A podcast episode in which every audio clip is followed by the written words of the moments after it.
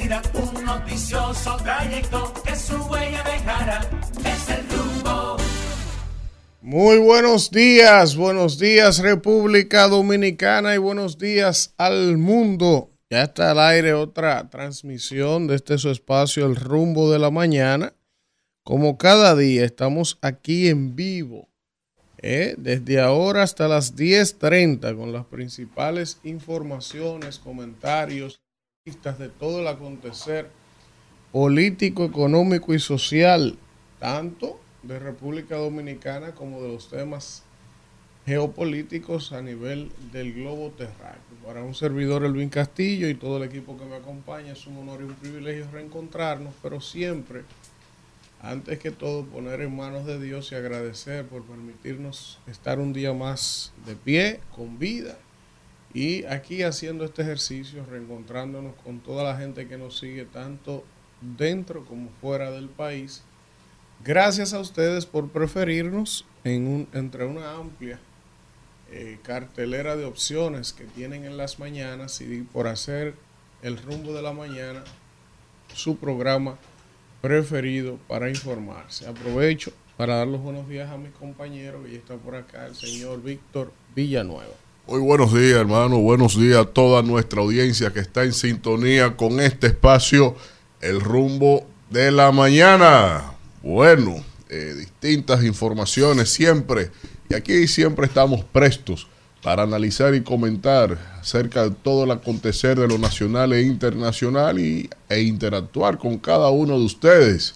Eh, así sea como ustedes gusten, como no gusten, eh, dándole gracias a Luis, dándole gracias a la divinidad, como usted desee. Usted puede participar e interactuar, no se lleve de uno, sea y exprésese en este espacio sin cortapisas. Y bueno, eh, dice Claude Joseph que la renuncia de Henry está servida y que según él, según él, las negociaciones en el orden internacional para eh, sustituirlo están en marcha, pero yo creo que más especulador no puede ser este incitador a lo incorrecto.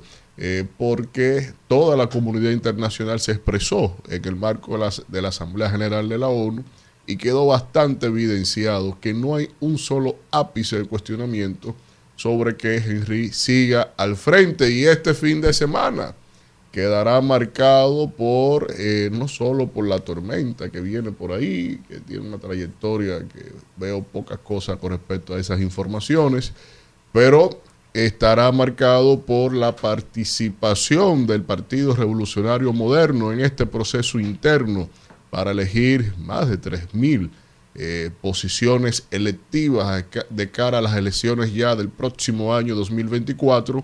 Como dije ayer en mi comentario, auguro que sea exitoso porque eso refuerza el sistema de partidos de, la, de nuestra democracia. Buenos días, doña Daniela Caminero. ¿Cómo está usted? usted vino ligera, hermosa, rozagante. Salía José a lo de pagar la quincena.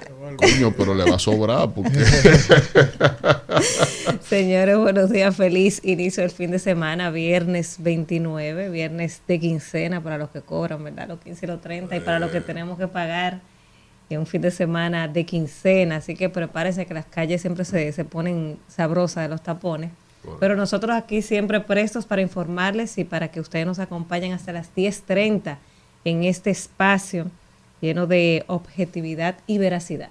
Bueno, vamos de inmediato, como es costumbre, a dar lectura a los titulares los temas que son noticia en esta mañana en los diarios. Está por aquí que el país está ante una oleada de enfermedades respiratorias. Así es, todos los colegios. Está todo el mundo desbordado. Toda la peste por ahí. la influenza está. Sí, sí, sí. el ejército desmiente deserciones de soldados en la frontera. El gobierno comprará. Eso, suena como que estamos en guerra. Ahí se, no, se armaron, armaron una trinchera ahí como de la, de la guerra, de la primera de guerra lado, de, 1914. Sí, por eso te digo, de aquel lado. y de este lado también. de aquí siempre ha habido, pero reforzaron ahí.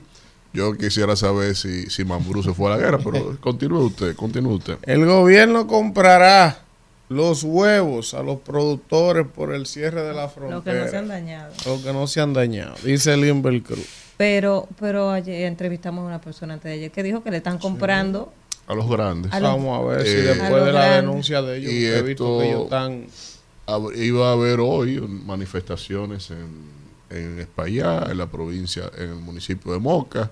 Iban a tirar los huevos a la calle, los dañados, Sí, etcétera, sí. etcétera. O sea, yo imagino el bajo que va a tener Moca. Miren, la Junta eh, ha hecho algunas recomendaciones para la primaria del domingo del PRM. La Junta Central Electoral ha aclarado que ellos están simplemente acompañando ese partido en ese proceso, cumpliendo con la ley de partidos y que les dio algunas recomendaciones que ya todo el mundo las conoce. Las votaciones van a ser de 8 de la mañana a 4 de la tarde no tiene que ir con su cédula en la mano, no puede llevar celulares al centro de votación. Así que eh, está todo listo para el próximo domingo el PRM haga sus primarias a nivel presidencial de regidores y en algunos eh, municipios a nivel municipal, alcalde, Santo Domingo Este, eh, Santo Domingo Oeste y en algunos lugares. Vamos a ver cómo termina ese asunto.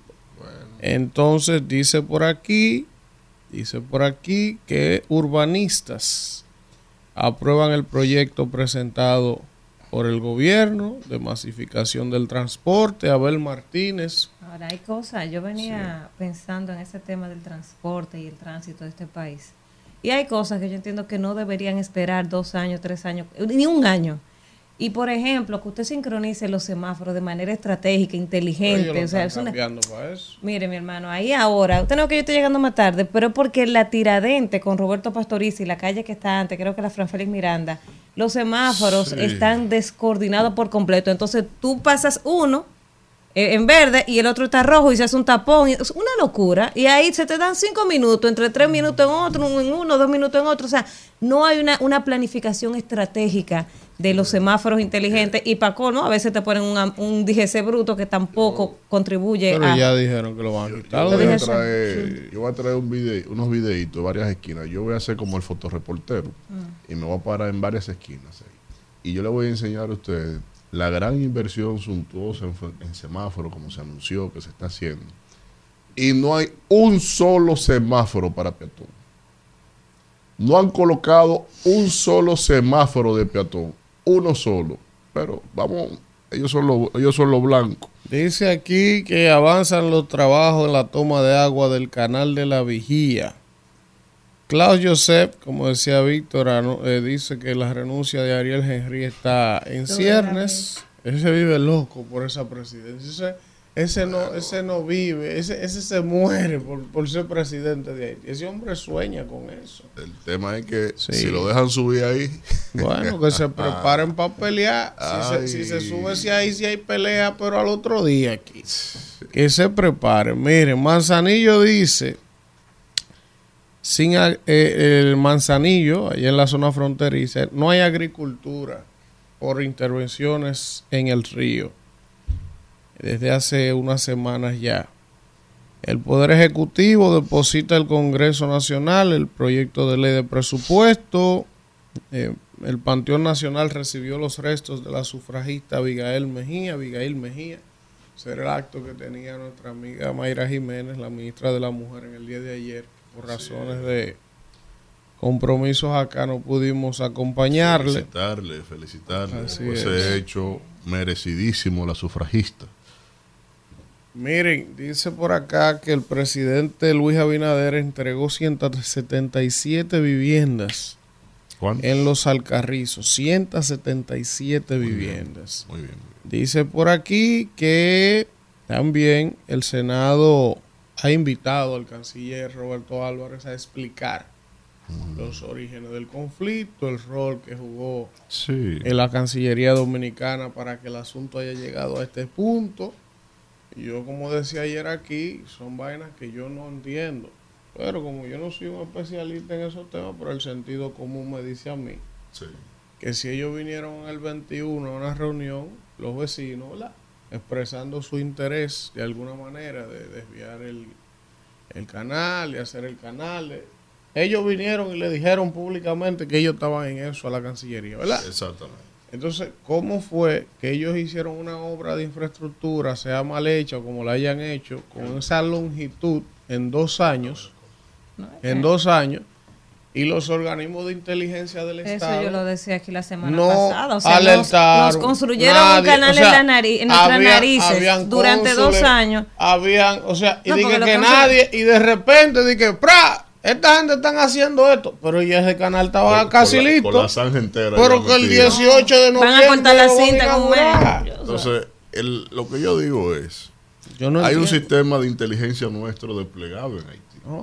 No, Hay un sistema diplomático nuestro que tiene que ser sistemáticamente alimentado de la inteligencia, de información de inteligencia, de espionaje. Eso, eso es ordinario entre los estados. No crean que eso es película o que eso es pecaminoso. No, eso se utiliza. Son herramientas de información lo- temprana. Los Estados Unidos lo tienen en todos No lados. todos los países. todos lados. Y el que no lo hace está perdido en el espacio. Gracias, Kelvin. Y cuando tú ves que nadie, o por lo menos públicamente, no se conoce que haya habido una advertencia sobre particular, todo falló. Bueno, miren, Todo eh, Danilo Medina dice que los logros alcanzados en los gobiernos del PLD han vuelto para atrás. Dice Danilo que lo mucho que se avanzó en muchas áreas con el PLD han vuelto para atrás en este gobierno. Y hay que decir que tiene razón. Eh, un juez, un juez fijará un nuevo calendario para Medusa. Parece que Jenny y Wilson van a lograr su cometido de que no se lean las 12 mil páginas. El Ministerio Se queda todo el mundo Público, el Ministerio Público pide prisión para un agente acusado de violar a una ciudadana haitiana en el aeropuerto. Eh, yo espero, Jesse, que no lo vuelvan a invitar a esa persona que venía hoy, nos suspendió dos veces en esta semana. Yo espero. Ah, no. ¿Eh? Yo espero, no importa quién sea, ni a mí no me importa. Bueno. Eh, Hay que respetar. no, porque venga acá. No, no, que vaya donde él quiera y hable lo que él quiera. Ya para mí esa persona falleció. Miren, eh, entonces, entonces, eh, hay muchas cosas. Miren, ho- hoy es viernes y yo no quiero como que calentarme la cabeza. Hacer la encuesta hoy. Debemos hacer la encuesta. Pero yo Aquí sugiero, no se va a como lo hacer dijo el hermano. encuesta. Aquí sí se va a No, hacer una espérese, espérese, porque sí. esto no es una dictadura, Con que hay que ese toyo, consensuar. con ese toyo que Bueno, consenter y no, vaina. no. No, yo Es sugiero un como, placebo. como dijo el hermano, como dijo usted, Alfredo. Es un Ponga, placebo. ponga usted lo suyo ahí llamado. Póngale dijo- recarga. Porque No, yo, ah, pero yo no sé. Lo único electoral que hay este fin de semana es el PRM. Equilibrio, Usted va a hacer encuesta del. PRM. Bueno, ya yo le dije. No, está hace, mucho, emocionado. hace mucho que no hacemos una encuesta. a hacer- Además, acá de cancelar un eso, invitado. eso está Entonces, contaminado. Bueno, está contaminado porque busca usted un mecanismo más efectivo. No, para la calle. No, pero a la mochila. calle. Ayer se No. acordó fue que íbamos No, para no, la se calle. acordó nada. Ayer se habló No de se eso. sugirió, Se se sugirió. Se sugirió. No, Se sugirieron las dos Exacto, formas. las Todos dos dijimos que formas. sí. Entonces, como el invitado Vamos a- canceló vamos usted, yo le pongo a ustedes que. Meta un micrófono a una Vamos- guagua y diga Luis vamos cuatro más. Está bien, Vamos entonces. a convención para entonces, decidir cómo vamos a hacer Está bien, entonces. Eh, miren, la pelota ya va a arrancar. La pelota invernal. Eh, Y mierda como pa' en Idicel. 15 días ya, sí, como el 19 de octubre. 19. Sí, el 19 de octubre arranca el torneo. Ya. Yo estoy loco Arranca la vaina. a ver si uno, A ver si uno respira sí, y sale cambia de un tema. poco de esto político. me Sobre todo que la campaña ya está arreciando. Porque la gente no sabe que uno se pasa todas estas horas, Isidro, aquí, y Kelvin, hablando de esto, ¿verdad? Desde que uno sale de aquí, que va Sigue- a cualquier lugar. Sigue hablando de esto. Un restaurante, un sitio, que la gente ve a uno viene y te dice, pero ah, explícame lo del canal. eh. Dime de la convención. Y tú no puedes decir nada. Tú tienes No. que dedicarle su tiempo, explicar. Dice que esto no es ahí fácil. estoy en asunto inmobiliario. Una reunión ahí, hablar de unos proyectos inmobiliarios, una cosa. Pero ¿Y cómo tú crees que va eso de lo de la alianza? ¿Cómo va a terminar? Qué barbaridad. 10 horas ahí en el, Óyeme, no, 20 mira. minutos el negocio y 2 horas de política. Esto, esto no es fácil. no, yo voy a dejar esto. Esto no es fácil. Está tumbando los negocios. Miren, eh, hay un tema que yo creo que sería importante, ¿verdad? Por la salud de del espacio. Vamos a ver, Jessy, si es posible que la semana que viene invitemos a Faride Ah, para que Faride tema. hable Yo- de tema, una yo- vaina. yo Porque, leí. por ejemplo, Se cruzaron dos informaciones. Sí, tema. pero hay una manipulación con un tema de que, que en el Senado se aprobó una ley de vacunas sugerida por Faride, de que para generar una obligatoriedad que todo el mundo se No, vacune. no es así, pero usted sintoniza que yo se no, lo voy a no, explicar. pero estoy diciendo lo que Pero se ha no es estado hablando, está bien, pero hay que dar la información para que la gente entienda por qué estamos diciendo que inviten a Faride, para que se aclare el asunto. Entonces, había un rumor eh, responsabilizando a Faride de que, de que ella sometió un proyecto de ley para que, que fue aprobado en el Senado, de que para que fuera obligado que todo el mundo se vacunara otra vez ahora. Ella y su papá, sobre todo, yo no vi la respuesta de Faride, pero sí vi la de Don Tony. Don Tony Raful ayer en redes sociales aclaró y dijo que no, que eso era mentira, que eso es una vulgar mentira, que, que, que eso, esa, esa ley no habla de eso, que, esa, que Faride no tiene nada que ver con eso. O sea, pero evidentemente en política, en medio de una campaña y de una convención, Sí. todo se tergiversa buscando hacerle un daño, porque ustedes saben que hay una disputa por esa candidatura que está reservada a la senaduría del distrito. Pero como Danira habla- va a hablar de eso hoy, también es leí, importante un proyecto que... de 44 páginas que Sí, se lee rápido. Es una falta Miren. de respeto reservarle esa Sí, candidatura. sí, sí, sí. A alguien que se la ha jugado por tanto, por ese partido. O sea Esa que debió ser la entonces- primera entonces, confirmada. Entonces Faride ya no va a ser la candidata. No, Eh, está eh, reservada. se la han ofrecido a tanta es- gente es que, que, a ver, que ¿qué es yo fuera yo- Farid Como y puede le- ser y ella, le como suelto puede la que no. vaina. Así mismo. Yo fuera Farid y le suelto eso. Se la han ofrecido ahí a todo el vivo, menos a ella. Pero gente que, que políticamente no está Pero por que encima hasta ajena al PRM. Hasta ajena al PRM. Solo porque buscan a, a uno en específico para que tenga la excusa de estar en los medios de comunicación y sea una metralleta contra Leonel. O sea, y no miran el sacrificio de la carrera que ha tenido que hacer esa mujer, sobre todo ante los propios préstamos que ha, ten- que ha sustentado este gobierno. Señores, no miren, eh, hay un... Ingratos. Déjame ver. Yo estoy buscándole a ustedes aquí, Víctor, un bochinche. Un bochinche sabroso que se dio Pero anoche. bien, que se dio anoche ¿Cómo así? En Twitter. Así. Sí, sí, pero un bochinche. Eh, eh, eh, De- eléctrico, eléctrico. Kelvin, Un bochinche Kelvin, eléctrico. Yo mandé dos fotos ahora mismo a Un bochinche grupo, eléctrico. un bochinche eléctrico. Mm. Hermano, usted sabe que hay un, Eso da corrientazo. Yo no soy pendejo un- para eso. hay un señor que se llama un señor que se llama Celso Marrancini, amigo nuestro, que Sí, oye don este Celso, programa, don don Celso. Eh, don Celso Marrancini y el amigo José Bay Guerrero sí tuvieron un round en Twitter la noche. Pero que round. Pero un round épico. Miren una parte. Ah, José Bay Guerrero. sí, Pero el empleado, parte. ¿qué dice él? Eh, José Báez Guerrero se ha puesto a cuestionar a Don Celso, oye, esta vaina. Dije porque Don Celso eliminó los consejos de las sedes y los unificó, una sugerencia de él, y diciendo que por culpa de que él mandó a eliminar esos consejos es que hay tanto problema para que ahora esté Don Celso de que cuestionando cosas. Oye. Y Don Celso le tiró una reta 100 millas en los y le dice, eliminando los consejos logré destrabar las operaciones. Debí eliminar el consejo en el que yo te puse a ti como presidente y que aún hoy cobra 200 mil pesos sin trabajar. Así sí es bueno hablar.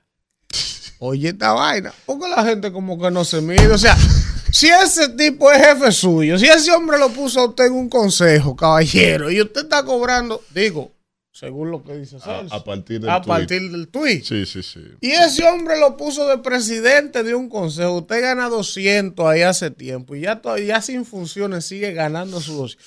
¿Cómo usted públicamente se pone a desautorizar a ese señor? Se la soltó don Celso ahí. a quemar ropa. Y parece que es verdad, porque después el señor José Báez le respondió, Ajá. pero no desmintió lo que es eso. No, o sea, dejó de lado. Sí, dejó de lado el planteamiento de que, lo que son decimos. 200, compadre.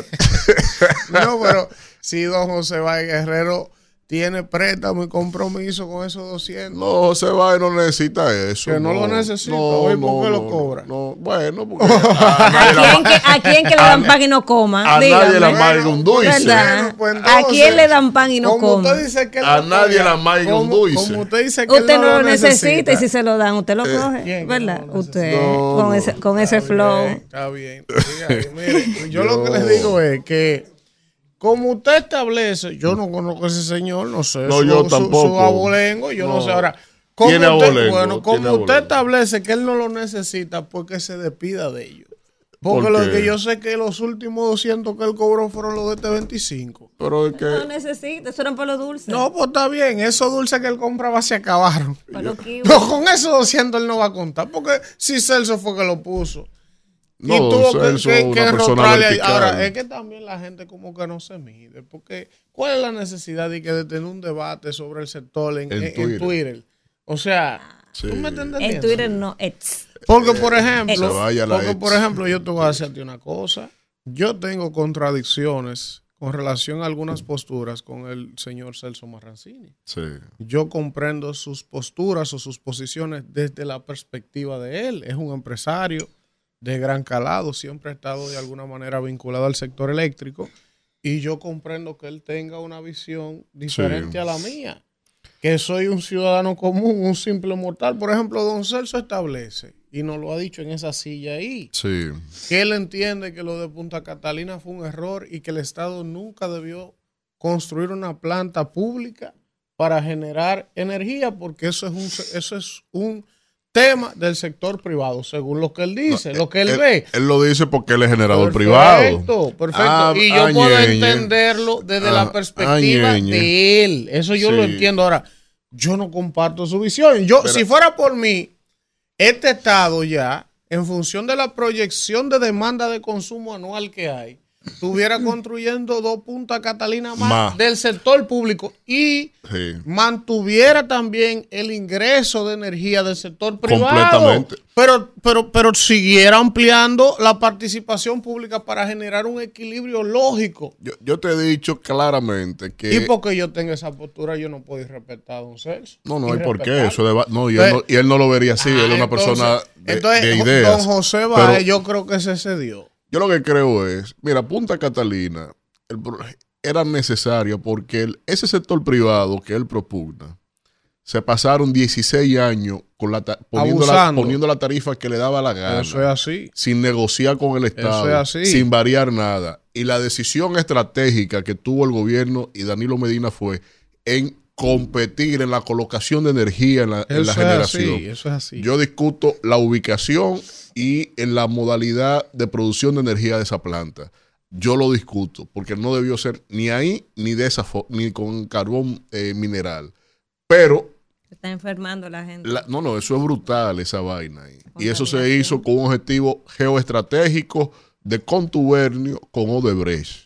Yo no discuto. Bien, yo, yo- ya no se sí, para allá. Sigan el planteamiento. Ahora, No, no. lo que, se, lo que sí es válido es, es que esa planta aporta una. Primero, la estabilidad que tenemos, la poca estabilidad que hay ahora, es gracias a esa planta.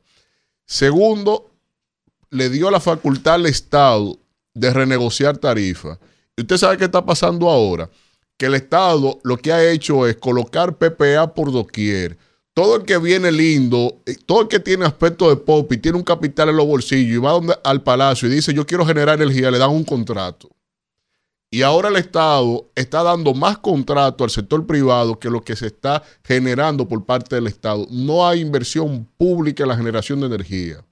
Y eso es un problema que nos está entonces retrotrayendo al, al avance estratégico que supuso la generación de energía de Punta Catalina. Entonces, ¿Y ¿Por qué? Porque se le está dando todo de nuevo Claro. a esos mismos Y generadores reitero, privados y están metiendo una contrarreforma Yo a eso. entiendo que los generadores estén presionando y no quieran eso. Ahora, pues una cosa es lo que ellos quieran y otra es la que debe ser. Porque un gobierno no puede arrodillarse ante un sector que quiere tener un monopolio Oh, de y, un que, tema. y que siempre estuvo abusando y manipulando a los gobiernos. Entonces, No, entonces- eso no puede ser. Eso, eso. Los Ahora- generadores siempre hicieron lo que le dio la gana aquí. Con Hermano, yo, yo siempre hasta recuerdo que, hasta esa que Punta. Catalina se plantó. y- Yo, yo le he hecho sus críticas y tengo diferencias y siempre lo he explicado desde el punto de vista político, conceptual con Danilo, como, como- con las decisiones políticas que él tomó ya de política partidaria, electoral. Ahí es que vienen las graves diferencias mías con él y con el tema de la permisividad. Ahora, desde el punto de vista de su ejercicio como presidente, Claro. Danilo hizo una gran los obra. primeros cuatro años. Una gran obra. todo. Incluso la visión que tenía, como deben tenerla todos los presidentes, No, había una visión de, clara. de Tú puedes estar priorizar, de acuerdo o no. de priorizar el tema del colectivo, del pueblo, de, Sí. de- de- de anteponer los intereses. Entonces, ¿qué es lo que, qué es lo que pasa? Danilo, yo lo recuerdo como hoy. Danilo llegando en el 2012, dentro de los primeros tres meses de gobierno, el fondo de los generadores, esa fue una de las primeras cosas que él hizo. Eh, Y se sentó con ellos claro. y le planteó, señores, tenemos 16 años pagando un déficit de 1.500 millones de dólares al año con la planta pagada. Ustedes han hecho lo que le ha dado la gana con este país. claro. Vamos a, vamos a sincerarnos, vamos a buscar Ojo, un con mecanismo. unos contratos que los renegoció fue Hipólito ¿Tú me Mejía. estás entendiendo? eh, con, ¿Y cuál con los fue- acuerdos de París. ¿Y con un cuál se- fue de alguna manera la respuesta de esos generadores? Usted no tiene planta. Exactamente. Usted no puede venir en un negocio privado y que porque usted es presidente. ¿Y qué es lo que propone Don Celso? Ah, eso, eso, Ah. que, que no se hagan plantas públicas. Ah, Entonces, el mismo, eh, con el respeto de don César, pero yo no puedo compartir ese criterio. No lo puedo compartir. Usted sabe que en esta semana yo a una información, yo no sé si ustedes la tocaron el martes, que yo no vine, pero que me pareció innecesaria. Estaba el, el Julito Furcar que sometió un proyecto de ley que crea eh, la Dirección General de Cooperativas, pero ya tenemos IDECOP, ¿verdad? Que yo me Sí. imagino que a través de IDECOP se gestiona todo eso. Sí. Entonces, en esa información, esa iniciativa legislativa, ahí él dice que se procura modificar el marco normativo del sistema cooperativista actual. Sí. Dice transformar el Instituto de Desarrollo y Crédito Cooperativo IDECO y crear la Dirección General de Cooperativas, DIGECOP, en República Dominicana y también va a crear más instituciones y busca hacer un trabajo que, haya, que ya hacen otras instituciones. O sea, yo entiendo que es una propuesta innecesaria que está haciendo Julito porque ya tenemos el IDECO que ha funcionado bastante Sí. bien. Históricamente está ahí, ha funcionado yo vi bien. esa noticia. Y entonces eso es vi como cargar como- más como al vi Estado, la nómina. Pero yo, sería bueno, vamos a tratar de invitar a Julito para que él explique. Una porque- superintendencia. Porque cuando que- yo vi el planteamiento, tú sabes que desde el mismo gobierno, incluso cuando ganó el PRM, ellos lo que estaban era eliminando instituciones. Ujú, Exactamente. entonces, ¿cómo en campaña Julito? dijeron que iban a eliminar más de 50 instituciones. Exacto. Entonces ahora Entonces, proponer como crear. Julito está planteando esto, yo, como no soy especialista en el tema cooperativismo. Prefiero que él nos explique el por qué él está proponiendo crear como tres o cuatro instituciones más. Él, porque él sí es, un especialista es en ese dentro de una sombrilla. Sí, O sea, pero Sí, dentro. pero, es que, pero es que entonces tú Pero que tienes al final se habla de que, no, porque me imagino que el IDECO desaparecería. evidentemente, Se o sea, transformaría, se transformaría. se va, Pero- va a ser una dirección Entonces, general. Por eso es bueno, porque él sí es duro en ese tema. Julito es uno de los cooperativistas más duros que hay aquí. Entonces yo asumo, o si no el más, Que si él está planteando esta reestructuración del modelo, es porque eso tiene que tener, desde el punto de vista del desenvolvimiento del sector cooperativo, una necesidad. Sí. Entonces es bueno uno escucharlo a ver, sí, porque hay que escucharlo, pero yo pienso que es más como organizar lo que ya tenemos. Porque es- Pero- es Así fue que yo lo vi, porque esto- ese sector ha crecido muchísimo. bastante. Tiene una, un peso en el Producto Interno Bruto considerable. Y eh, prácticamente el 4% del Producto Interno Bruto del cooperativismo. Entonces, eso, eso creció tanto bajo un modelo normativo que ahora necesita una, una transformación, nuevas regulaciones. Las instancias internas del propio IDECOP necesitan ser robustecidas en términos funcionales y en ese impacto y en ese peso que tiene la economía se necesita asimismo entonces que la entidad pública se fortalezca. Yo lo vi en esa tesitura. Yo sí esperaba que se creara más bien una especie de superintendencia de cooperativas, eh, no una dirección general, por un tema de la capacidad de fiscalización. y que, La regulación que en del de la regulación. Eh, pero eh, habría que ver ahí entonces con él, si lo podemos tener, cuáles fueron los, los preceptos que, que llevaron a, genera- a plantear una dirección general. Isidro, Yo- vamos no, a... yo- sí, bueno, no. eh, Bueno, ya el que estaba pensando era en el consejo. Vámonos, 200 Isidro, mil, vámonos. 200 Vámonos, mil, Isidro. Rumbo de la mañana. Bueno, regresamos, regresamos en este rumbo de la mañana cuando son las 7 y 33 minutos y... eh, Usted se va a presentar también. no, ya yo estoy loco. Oye, bien, estoy como Toño Está cruzado. en, pelot- en piloto automático, ¿no? Arranque con su comentario entonces. Qué barbaridad. Él es más conspicuo. Miren, eh, no, no, no, no. hoy estoy yo ya con la chipeando. Señores, miren, hay un caso que vamos a ver un video, cortesía de N Digital, ¿verdad? Para que ustedes vean las peculiaridades de este país de Dios hoy viernes, las cosas que solo pasan en RD. Vamos a ver con audio este video de una asociación de estudiantes o representantes de un grupo de estudiantes en Tamboril, Santiago, que están denunciando que el gobierno le donó un vehículo, un autobús, para ellos trasladarse hasta sus universidades, ¿verdad? Los que viven en una ruta distante, para que los estudiantes se ayuden con lo del pasaje, la seguridad. Ah, pues resulta que ahora después que el gobierno le donó el autobús para que lo transporten a las universidades, los dueños del país no quieren que el autobús circule para que le tengan que pagar el pasaje a ellos, los transportistas. Pero vamos a escuchar el video. Mi nombre es Yajaira Michel Sánchez. Eh, Yajaira, dime, ¿qué- ¿cuál es la problemática? La problemática que tenemos ahora es que el transporte de la T de Tamboril no nos deja circular. El gobierno no- nos donó una guagua estudiantil, una asociación estudiantil, lo cual eh, Nelson Rodríguez, el secretario general de la T de Tamboril, De la ruta T. sí, no quiere que transite solo en horario que él diga, a las 6 de la tarde y un solo eh, los sábados a las 6 de la mañana una sola ruta, lo cual nuestros estudiantes se están quejando porque no es fácil que un estudiante pague mucho dinero, que ese dinero puede utilizarlo para libros, para otras cosas más, lo cual nos beneficia a todos. Ustedes escucharon el audio, pero en resumidas cuentas, oigan el conflicto. Estos muchachos, muchachos humildes, de hogares humildes, de la zona de Tamboril, estudiantes universitarios, necesitan trasladarse a su centro de estudio diariamente.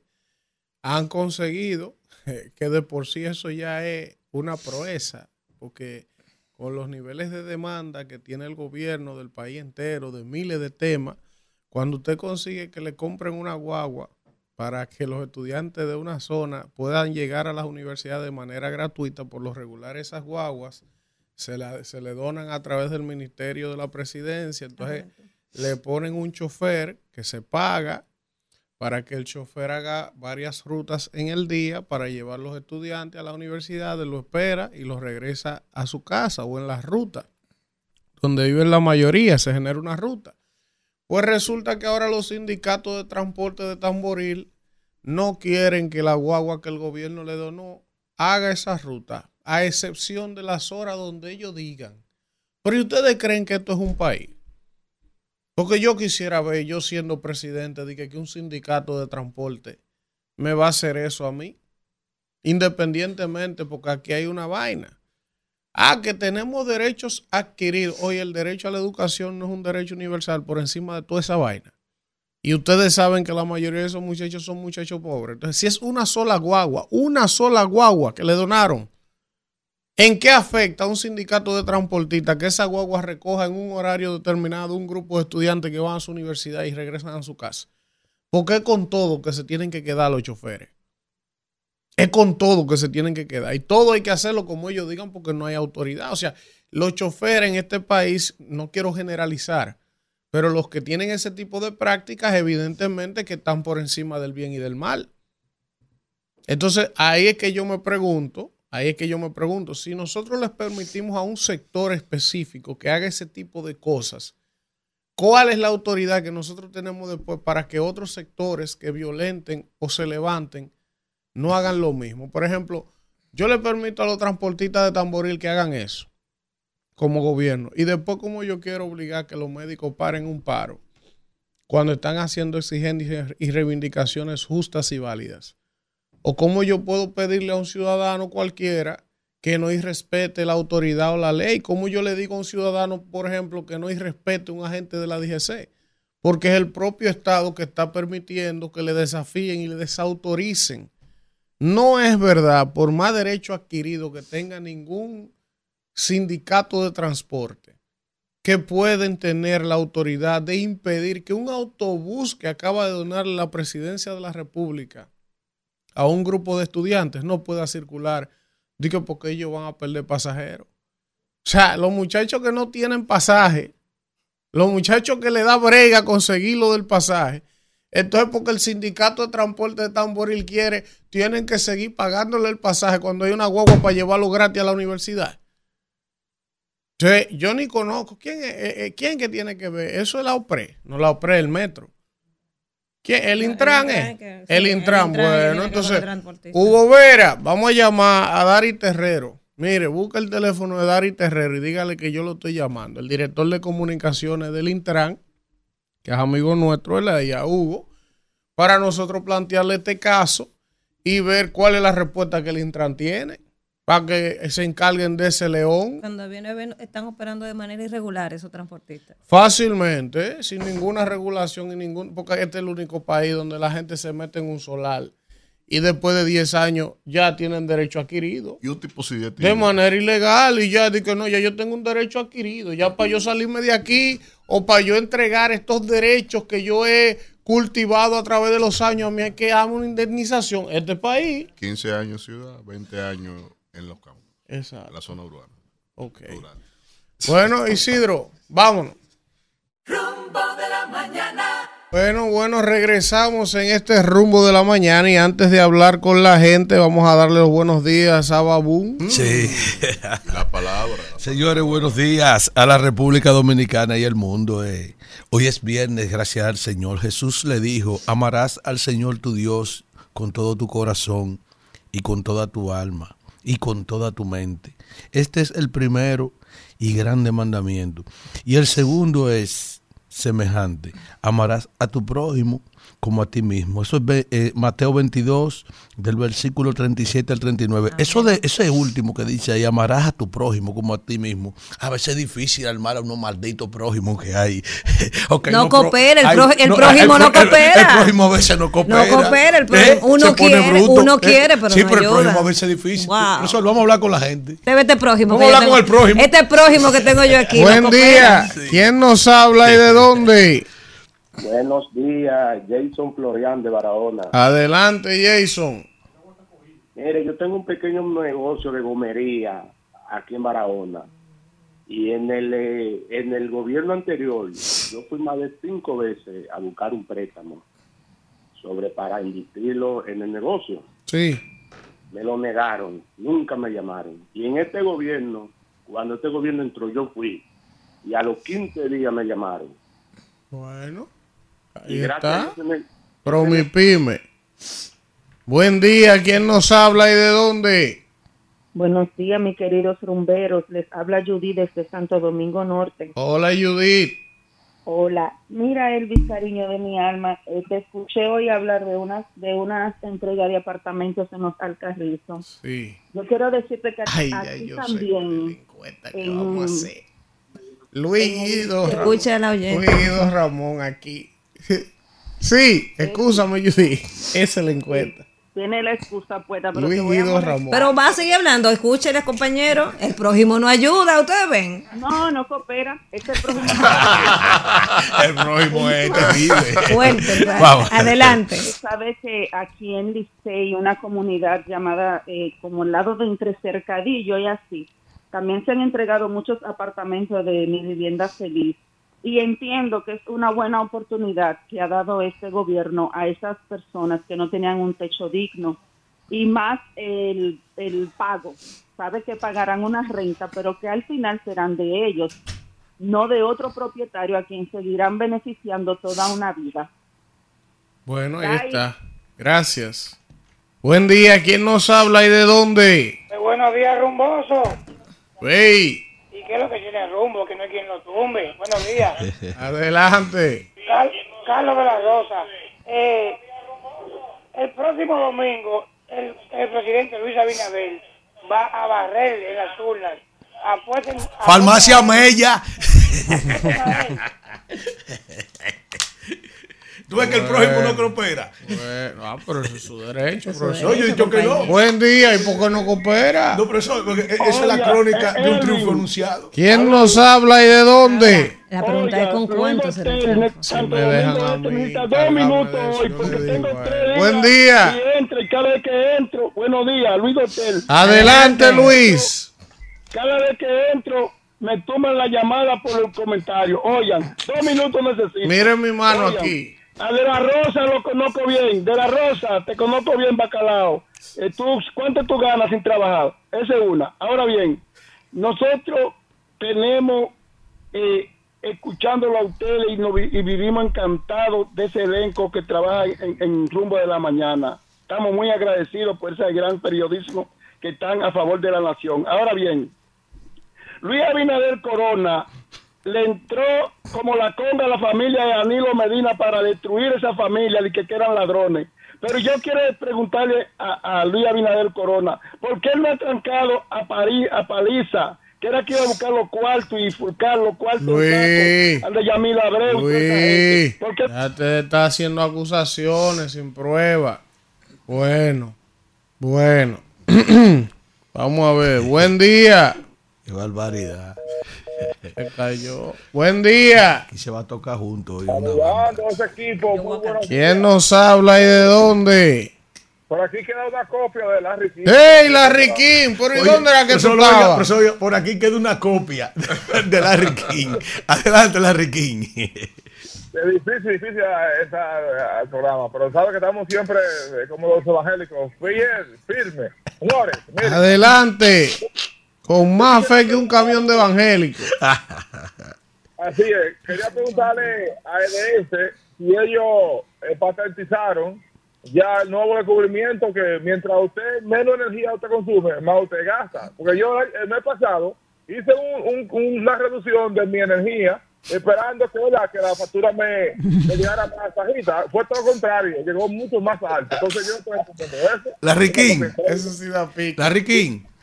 Tuviste un camión en Dajabón que venía cogiendo candela. Cogiendo fuego. Sin, sin miedo al éxito. El diablo venía en un Y camión. cogió un, cogió un fresco y puso un letrerito de que Luis Abinader con el gobierno. No, no, no. Adelante, adelante, Larry Sí, sí. Usted sabe que aquí, aquí ah, tenemos que comenzar a diferenciar dos tipos de personas. ¿Cuáles, cuáles? Eh, uno que son o, muchos que beben agua, porque beben La- eh, mira, eso que Larry King dice es una de las cosas que le da más pique a un ser humano. Tú sabes que por lo regular, cuando uno está medio complicado económicamente, uno se pone meticuloso. Entonces, uno tiene, ¿cómo es que usted dice? No tenemos pruebas, No tenemos prueba, pero tampoco duda. pero tampoco duda de que las sedes no están robando.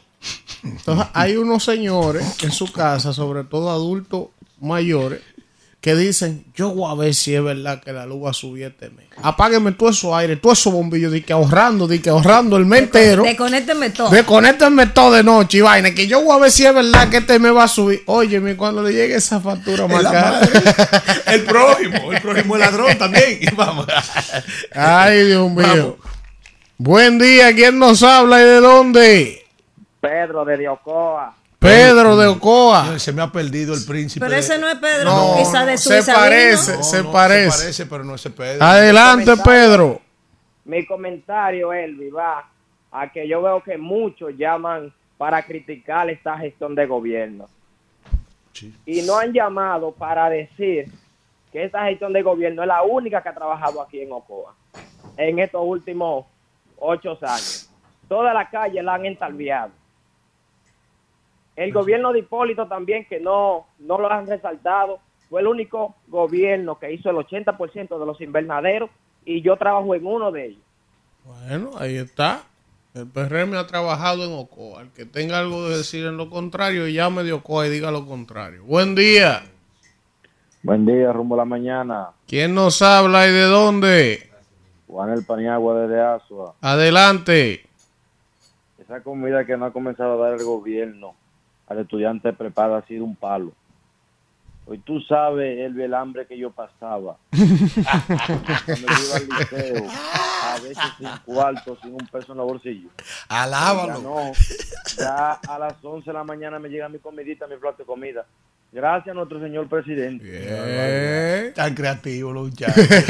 Siga, profesor, la próxima llamada. Vamos. Buen Coño, ya se fue. Oye, la es viernes, viernes. Sí, oye, bien. Vamos. Buen día.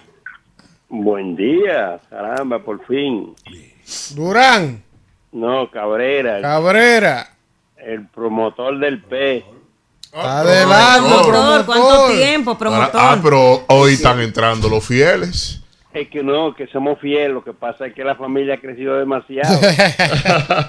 demasiado, y más los interactivos que no han copado, no han ocupado nuestro espacio. Pero usted sabe que usted es de nosotros aquí.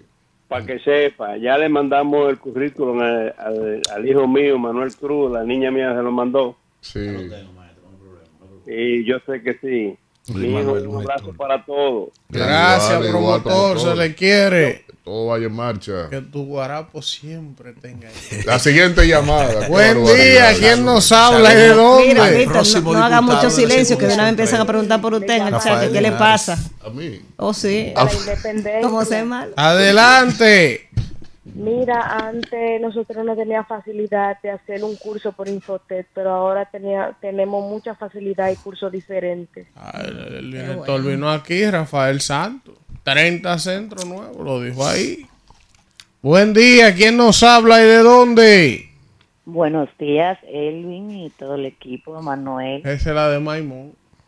Ah, ya me conocen. Ileana. Claro. Ileana. ¿Cómo están todos? Bien. Porque lo veo muy suave de Alfredo y a, y a Víctor. Hoy es viernes. Déjalo No lo tranquilo, déjalo No lo tranquilo. provoque. Lo que pasa, Ileana, Ileana, que- esto no hay quien lo aguante. que, que están, que están entrando llamadas orgánicas y obviamente que esa es parte de la dinámica del, del programa. A Víctor no me cierre. Agradecer a, por todo lo que está haciendo el gobierno, que lo está haciendo bien. Coge ahí. Esto no pero- quiero orgánico. Tú entiendes. Orgánico. ¿Tú entiendes? Amén. Buen día. ¿Quién nos habla y de dónde? Dejen ustedes estar Hay que ser masoquista, hermano. Pongan su call center ustedes. Que ustedes Buen creen día. No, que- Buen día. Eso no gana elección. Está Eso bien. te habla, Elvis. Adelante. Sí, hermano, esto, esto es una epopeya, entrar la llamada aquí ahora. Eh, Un hito. hermano, yo quisiera saber a son de qué, control de qué tiene el Estado. No tiene control de los precios, no tiene control de los caristas, Un paquete no de tiene azúcar. control de la delincuencia. ¿Y de qué rayos que tenemos control?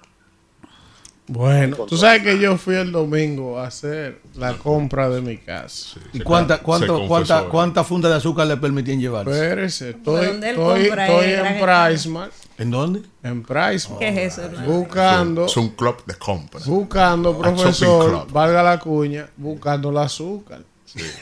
Y pasillo arriba y pasillo abajo. Y pasillo ¿Y dónde arriba. que la ponen? ¿Y dónde que está?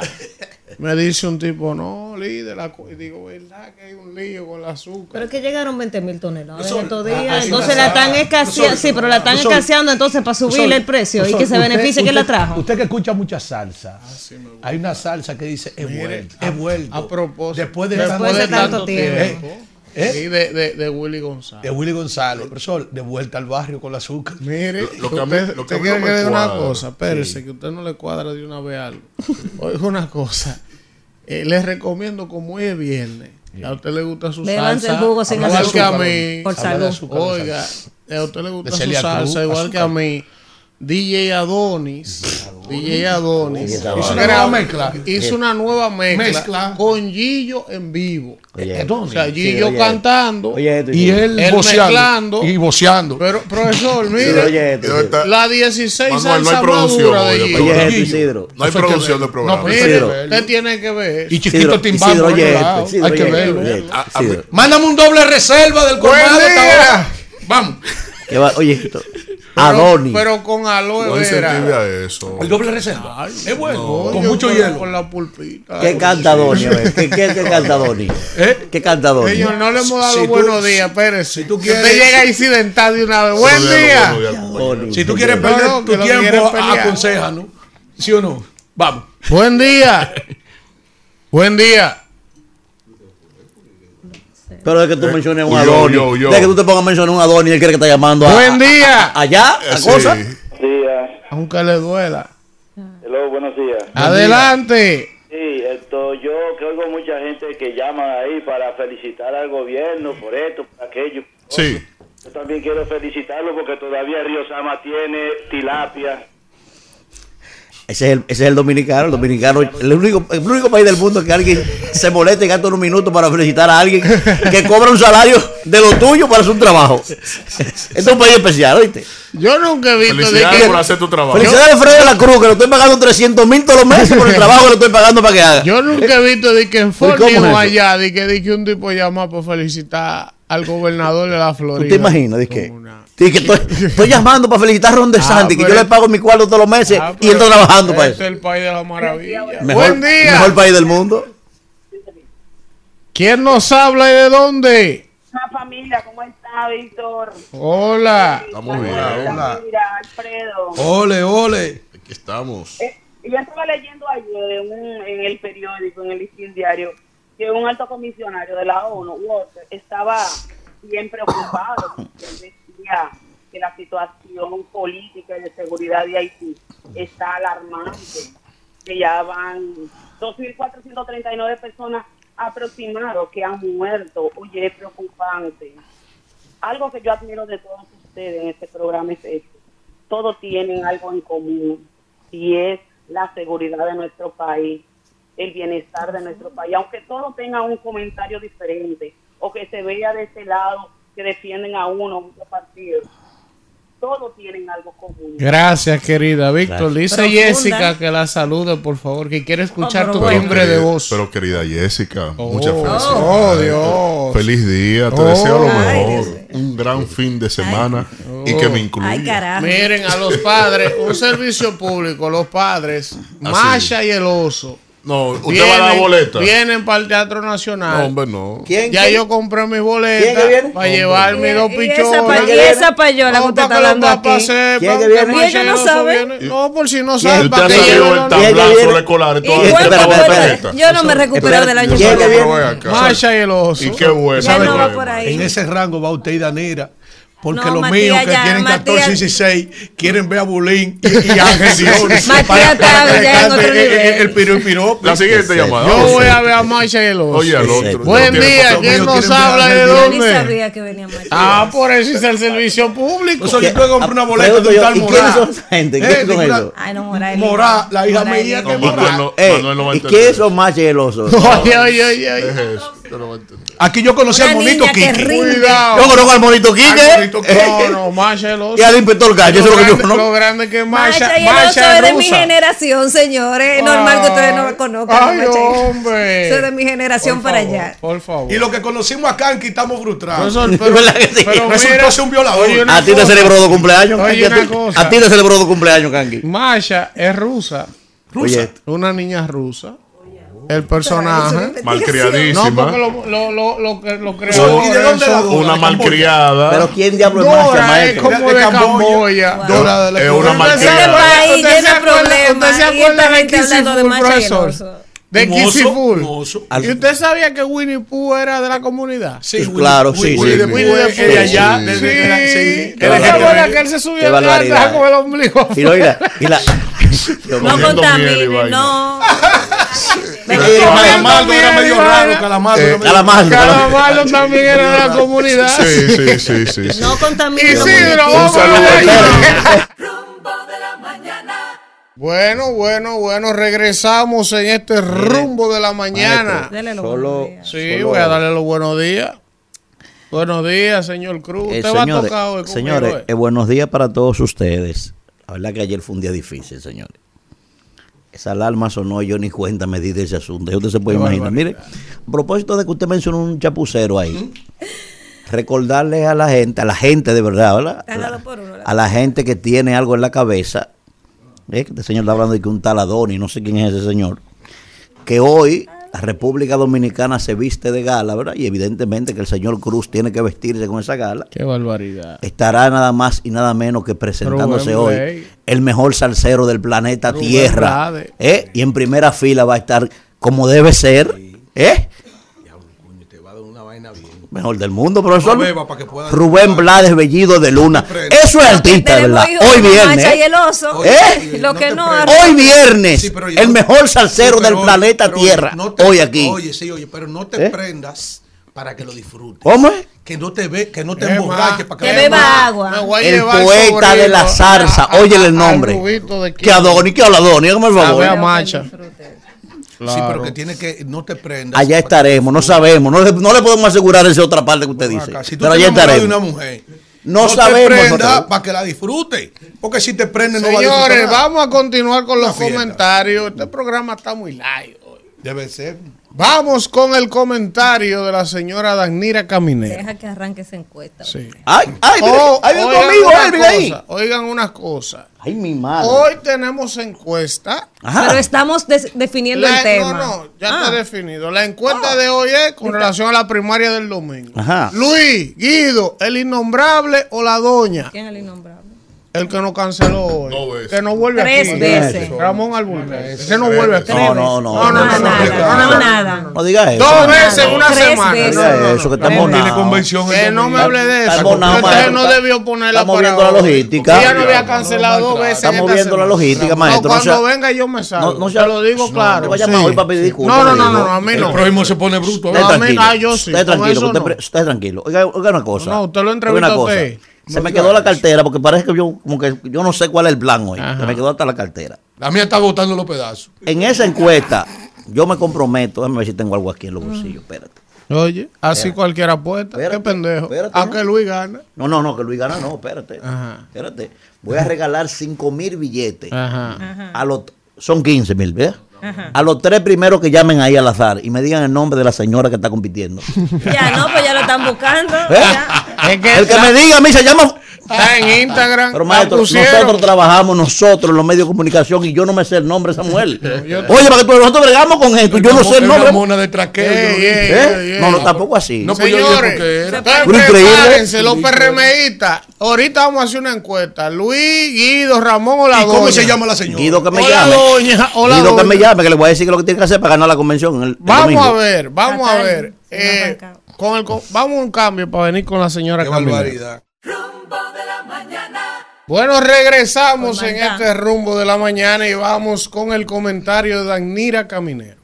Gracias, Elvin, y gracias a toda la gente que está ahí en sintonía cuando son las 8, 6 minutos de la mañana. Y hoy yo voy a referirme al tema que hablábamos más temprano, el tema de la ley de vacunas que fue aprobada hace dos días en el Senado de la República Dominicana, una pieza que ahora pasa a la Cámara de Diputados eh, para su conocimiento, debate y quizás eh, ciertas modificaciones. Hay que, voy a tocar el tema porque ayer eh, varios seguidores me mandaron unos videos y creo que uno de esos videos lo subió Watson y, que generó muchísima controversia porque ustedes saben que con el tema de las vacunas ha habido como muchas teorías de la conspiración después de, de la pandemia y la gente ha entendido que esta nueva ley de vacunas que propuso, que, que es de Faride, la proponente de este proyecto, la gente entiende que es para obligarnos a vacunarnos contra el COVID, que no es así. O sea, ni siquiera en este proyecto de ley que tiene 44 páginas, que usted lo puede buscar eh, y leerlo ahí eh, rápidamente, ahí ni siquiera se menciona el tema del COVID.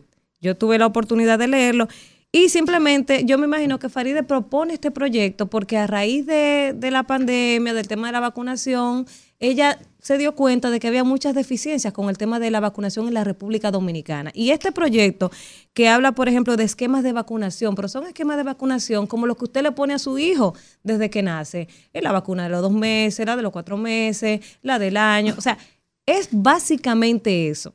Y es un proyecto de ley que va a regular los procesos de vacunación y habla un tema de, vacunación especial para personas que tengan ciertas condiciones especiales y, la, y- y el esquema de vacunación normal. ¿Qué yo pudiera criticarle a ese proyecto? Por ejemplo, que en pleno siglo XXI, 2023, se está hablando de tarjeta de vacunación. Algo que usted tiene un papelito que usted va a tener, que se le puede perder. Eso no tiene sentido. Ya para este tiempo deberíamos de estar hablando de un sistema electrónico de salud donde el paciente tenga su registro y se pueda ahí eh, pues anotar ese esquema de vacunación. Ahí habla, eh, y yo tuve, eh, hice aquí unas, unas eh, anotaciones, por ejemplo. O sea, el espíritu esencial de este proyecto de ley es establecer la normativa sobre los esquemas obligatorios de vacunación. Esas vacunas que nos ponen cuando nacemos, que usted tiene que ponerse cada cierto tiempo. Y dice que es un esquema de vacunación que deben cumplir las personas que ingresan al país, por ejemplo, eh, también de acuerdo, esto según acuerdos establecidos, y también sobre reglamentos sanitarios internacionales. Entonces, ¿qué dice sobre la obligatoriedad eh, o la comprobación de la vacuna? Dice que la tarjeta de vacunación tendrá plena validez para las instituciones eh, antes que, se deban comprobar la vacunación. Por ejemplo, si usted va a inscribirse en una institución de educación pública y privada, para ingresar a las, a la- al ejército, a la policía, para las estancias infantiles, para las guarderías, eh, para los trabajadores en el sector salud público y privado también. O sea, ahí te dice dónde usted tiene que presentar esta tarjeta de vacunación, que dice que es obligatorio, pero también dice aquí que si usted no tiene su vacuna, su tarjeta de vacunación, no se le puede negar los derechos. O sea, tampoco es que no, no va a pasar nada si usted no se vacuna. Y la gente anda diciendo, tienen esta teoría de la conspiración, de que nos quieren obligar a, a vacunarnos nueva vez del COVID porque hay una nueva vacuna más avanzada y esto a raíz de que la semana pasada el presidente Biden se puso dizque otra vacuna eh, más actualizada que salió contra Omicron. Entonces, ¿dónde ha venido la confusión?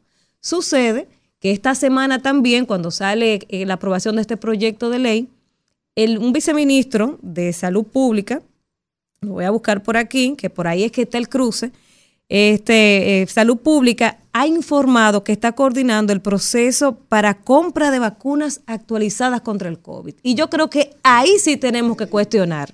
Y ahí es que está el tema. O sea, se está hablando de comprar más vacunas cuando aquí estábamos votando eh, vacunas hace unos meses, votamos miles de millones de pesos.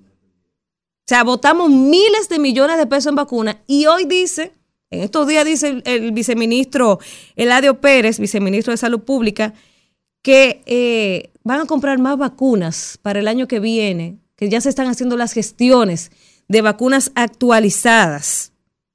Dijo, y, y él dice esto en atención al que el presidente Joe Biden se vacunó la semana pasada con una dosis más actualizada. Entonces yo creo que ahí es que viene la confusión cuando este viceministro dice que vamos a gastar más cuarto en vacuna, que, y también dice el mismo viceministro que todavía tenemos vacuna ahí en stock para los que quieran ponerse, porque hay mucha gente, por el mismo desorden del gobierno con el tema de la vacuna, hay mucha gente que no se la puso porque entró en pánico. Y entonces él dice, todavía tenemos ahí vacuna para el que quiera ir a ponerse, pero vamos a comprar vacunas más actualizadas para el tema de la Omicron. Entonces, la confusión con este proyecto de ley que nada tiene que ver con el tema del COVID y que a mí me parece eh, importante porque el tema de la vacunación, el tema de, eh, es como una la intervención a tiempo con mayor costo-beneficio para el paciente y también costo-eficacia en salud pública, porque con la vacuna usted previene muchas enfermedades. O sea, yo no me estoy refiriendo al tema de la vacuna del COVID, sino a los esquemas de vacunación que han existido históricamente. La vacuna que usted le pone, la pentavalente, no sé qué, la hepatitis, esas vacunas, es de eso que se refiere. Es regular los esquemas de vacunación que ya existen. Ahora sí tenemos que cuestionar este anuncio que está haciendo Salud Pública de que va a comprar nuevas vacunas, de que más actualizadas, cuando todavía tenemos vacuna ahí, perdiéndose, dañándose, que hemos incinerado miles de millones de pesos y a nadie le ha dolido. Entonces, eso sí hay que cuestionarlo.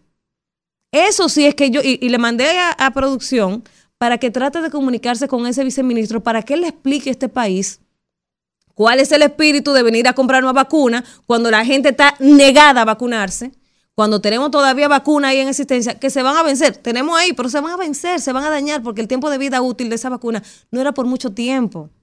Entonces yo creo que la población tiene que empantalonarse y cuestionar el por qué se van a comprar más vacunas, pero no debemos oponernos al proyecto de ley de, de, de vacuna de Faride, que de verdad no tiene en ninguna mala intención ni nos va a obligar a nada. Eso no es verdad. Diga que lo van a meter preso si usted no se vacuna. Eso no es verdad. O sea, no se monten en olas porque eso no es cierto. Deténganse a leer ese proyecto, son 44 páginas que nada afecta a la población. De hecho, yo creo que eso, eso motiva a la, a la medicina preventiva, que eso es lo más importante para un gobierno en materia de salud, prevenir las enfermedades. Yo creo que eso es por donde va el espíritu de este proyecto de Farideh Raful. Isidro. Señores, regresamos en este rumbo de la mañana. Miren, antes de pasar con el comentario de Manuel, yo quiero que Kelvin nos ponga este video para los amantes del béisbol. Acecha, Alfredo. ¿Cómo Mire, así? mire ¿Cómo la pantalla, Alfredo. Atienda, mire. No, no, devuélvamelo, devuélvamelo. Alfredo, acecha, acecha. Mire, ese jugador, Shane McCorney, va corriendo, mira, y trata de tumbarle la bola al tipo. pues eso fue mira out. lo que le hicieron después. Toma. A 99 millas en la costilla. Eso me gusta a mí del béisbol. Para, para que no me olvide. Para que no me olvide. Mire cómo se quedó retorciéndose. ¿Sabe por qué me gusta eso del béisbol? Porque en el béisbol hay unas reglas no escritas. Que hay cosas que Claro usted que no sabe. puede, que hay cosas que usted no puede hacerlas y respetando a su rival, aún estemos dentro del campo deportivo. O sea, hay reglas no escritas que si usted la hace, hay mecanismos de venganza. A ese jugador No, le no pasó fo- a no eso. fomente la venganza. No, no, sí, sí, sí, sí. No, sí, Sí, yo no, creo en no. eso. Porque sí, ¿qué sí. hizo él? Ojo, ojo, que usted no vio que le dio. No, Intuitivamente. intuitivano, tramposo que es. Sí, Ale otro fullero. Ale Rodríguez. Ale Rodríguez, mira, mira, mira. También a en su lesionarlo tiempo. primera base. Miren, señores, entonces, bajando aquí, para quienes no nos están viendo en YouTube, yo puse un video de un jugador que se llama Shane McCorney, que juega centerfield de los Astros de Houston. Entonces, él iba corriendo a primera base en un rolling que batió y llegando a la primera base y quiso hacer trampa golpeándole la muñeca al jugador que estaba defendiendo la primera base para tumbarle la pelota y llegar safe. Y que era un out. Y que era algo evidente. Entonces el, el equipo contrario, que eran los marineros de Seattle, se la guardaron. Cuando él volvió a batear, había un pinche que es cerrador de Seattle, el que a 99 que la suelta cuando la tira al paso.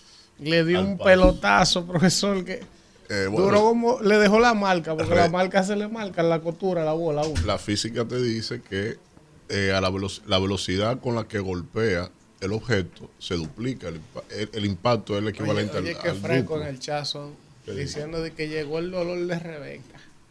Buenos ¿Cómo días? Kimberly No, Taveras. nadie. ¿Cómo está, líder? Hoy Acérquese el tenemos micrófono. poema. Acérquese el micrófono. Ay, sí. Hoy tenemos poema. Estamos aquí. Feliz viernes para todos. Feliz fin de semana. Y buena suerte a todos los precandidatos que van a competir en este domingo en la convención interna del Partido Revolucionario. Moderno. Yo vine hoy con un poema Abre la de, puerta del manicomio. de don José Rafael Abinader. Oye. Sí, el papá de nuestro presidente, Luis Abinader. Ah, pero vamos a Y, escuchar y- esto. y- y abran bien esos oídos, el esto. corazón y la mente para que se deleiten con esta pieza. Para los que piensan que Luis Abinader no tiene sal, eso es genético. La mulata de mi barrio, pícara y coqueta mulata de mi barrio, de provocadora altivez, fruto pasional de antóginos colores. Eres de los blancos el sexo y de los negros el amor. Tus cimbrantes contorsiones me arrebatan de lujuria. Al ruidoso retumbar de tu risa se recogen las casmoñas de mi patio.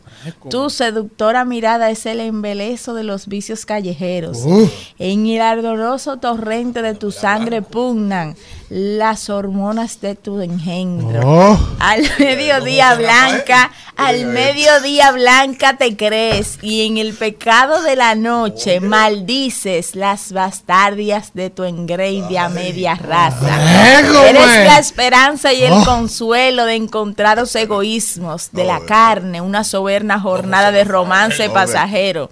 Del cara sucia paupérrimo los santos reyes, de las viejas sin cara el techo, de las madres solteras la leche, de la miseria familia Ay, el bocado, de las niñas sin amparo el regazo maternal y de los y de los muchachos de mi barrio la reina y como reina de nosotros los puberos yo te rindo vasaje. Haciendo su- ¡Bravo! Rumbo de la mañana.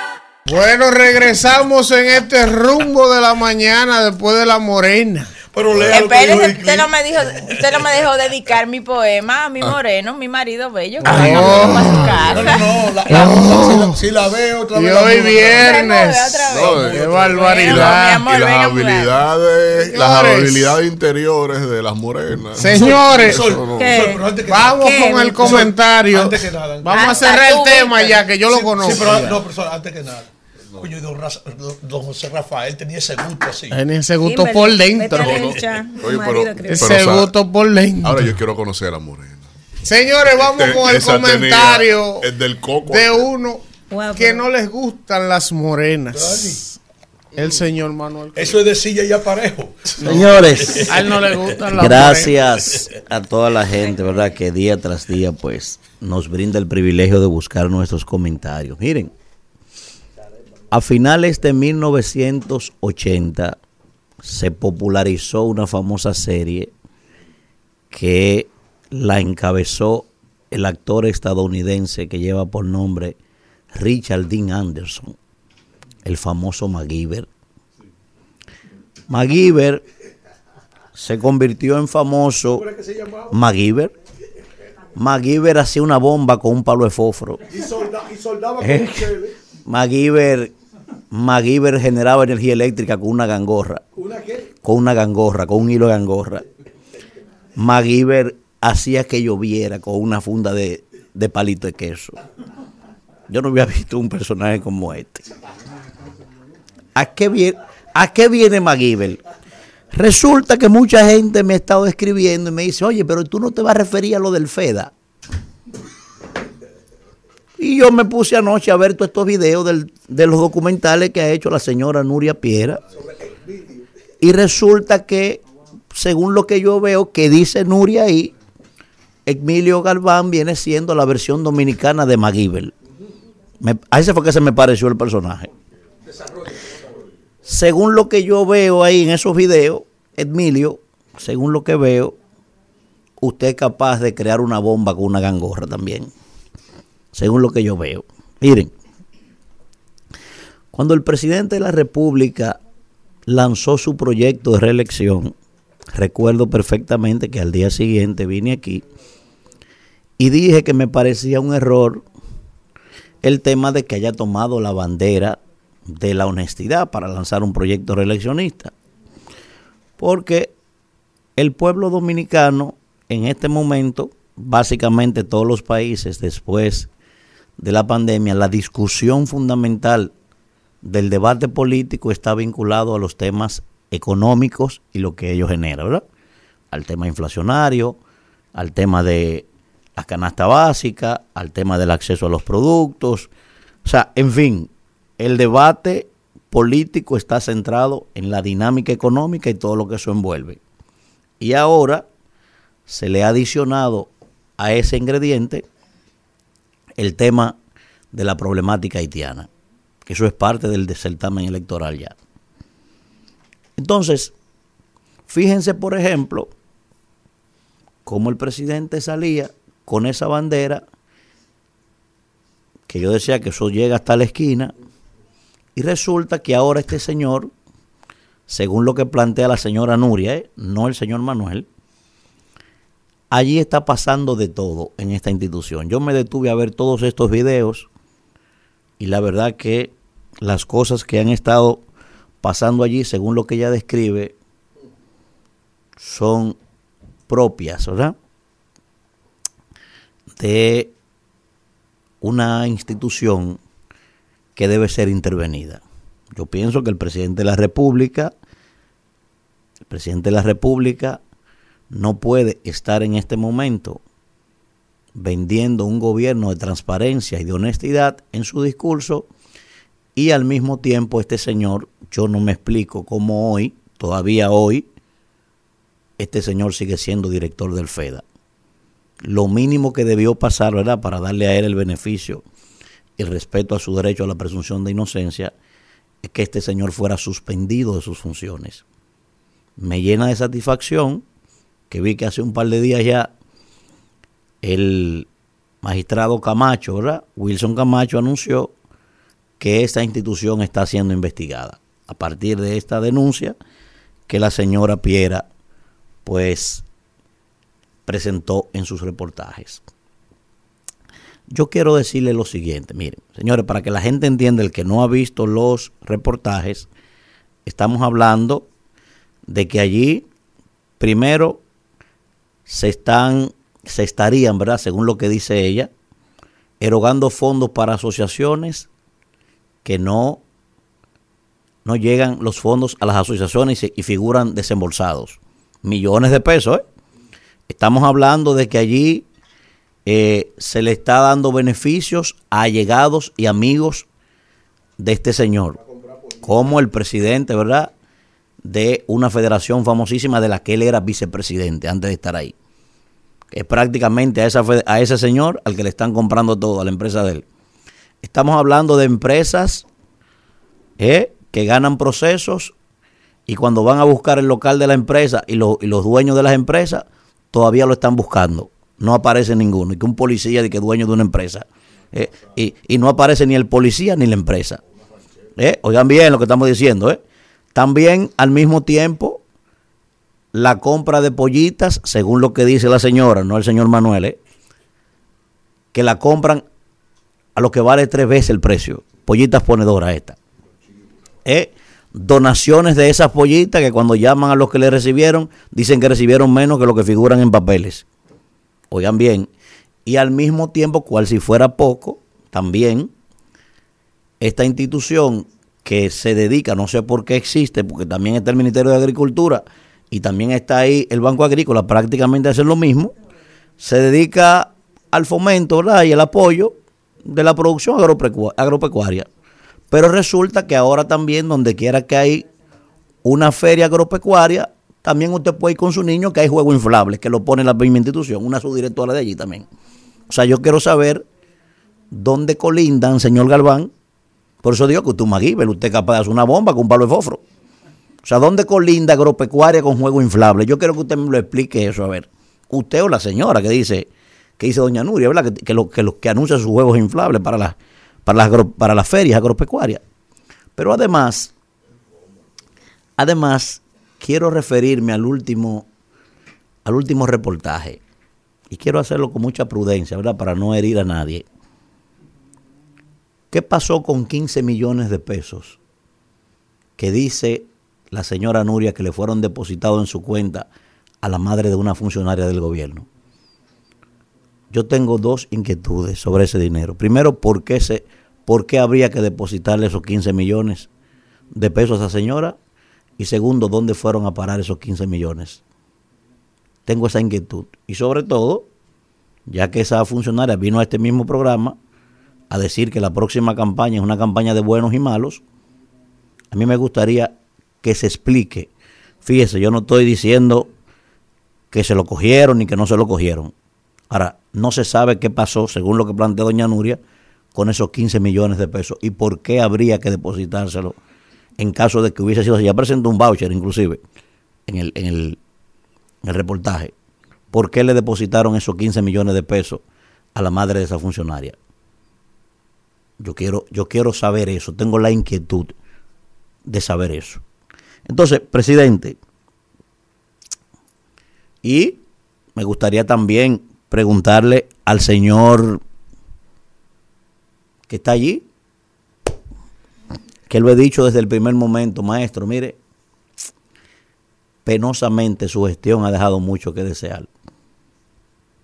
Hablo de usted, el director de compra y contrataciones. Todo lo que usted ha hecho ahí, desde esa gestión, se llama política reactiva. No hay un solo proceso de compras en este país en el que usted haya intervenido de manera preventiva para que esto no pase. Oye, este señor, según lo que plantea Nuria, haciendo contratos de compras de emergencia para el caso de Fiona, cuando esa institución ni siquiera estaba ahí, en ese, en ese listado. Y este señor sigue siendo todavía director del FEDA hoy, presidente. ¿Por qué? Si la gente no recuerda, este es el mismo señor que una vez fue designado, apareció en un video bebiendo romo con un grupo de compañeros, manejando por la calle, no sé si lo recuerdan, ¿verdad? Usted lo recuerda. Y dijo este señor que esto fue un error, ¿eh? borracho como un perro, que esto fue un error y que ese error se debía a la gente por, por el éxito que él estaba teniendo, por eso le habían hecho eso. Oigan bien esto, ¿eh? Entonces, quiero, señor Emilio Galván, para que usted nos diga que estoy, no, no, no, no lo estoy acusando de nada. Mire, este mismo micrófono que está aquí, se lo ofrezco para que usted venga a este programa y usted responda todas esas inquietudes que dice la señora Nuria en un reportaje que usted ha estado cometiendo allí. Eso lo dice ella. Yo le, yo le estoy facilitando este micrófono para que usted tenga su derecho a réplica. Ahora, desde la perspectiva de lo que yo vi allí, usted hoy no debería seguir siendo director del FEDA. Porque a mí me parece que usted debe ir a filmar películas, usted se parece mucho a McGiver, según lo que yo estuve viendo allí en ese asunto. Usted debería estar en Hollywood llenando, poniendo en alto el nombre de la República Dominicana como el McGiver dominicano. ¿Eh? Entonces, quiero preguntarle también, no la respeta usted, doña Milagro, pero es que a veces, ¿qué ha pasado con este asunto? Yo no le he escuchado a usted referirse a este tema, para nada. Ojalá que no nos salga ahorita a decir lo mismo, que eso son falta de integridad. Una cosa como eso, ¿eh? eso que eso es un concepto que usted misma creó, usted.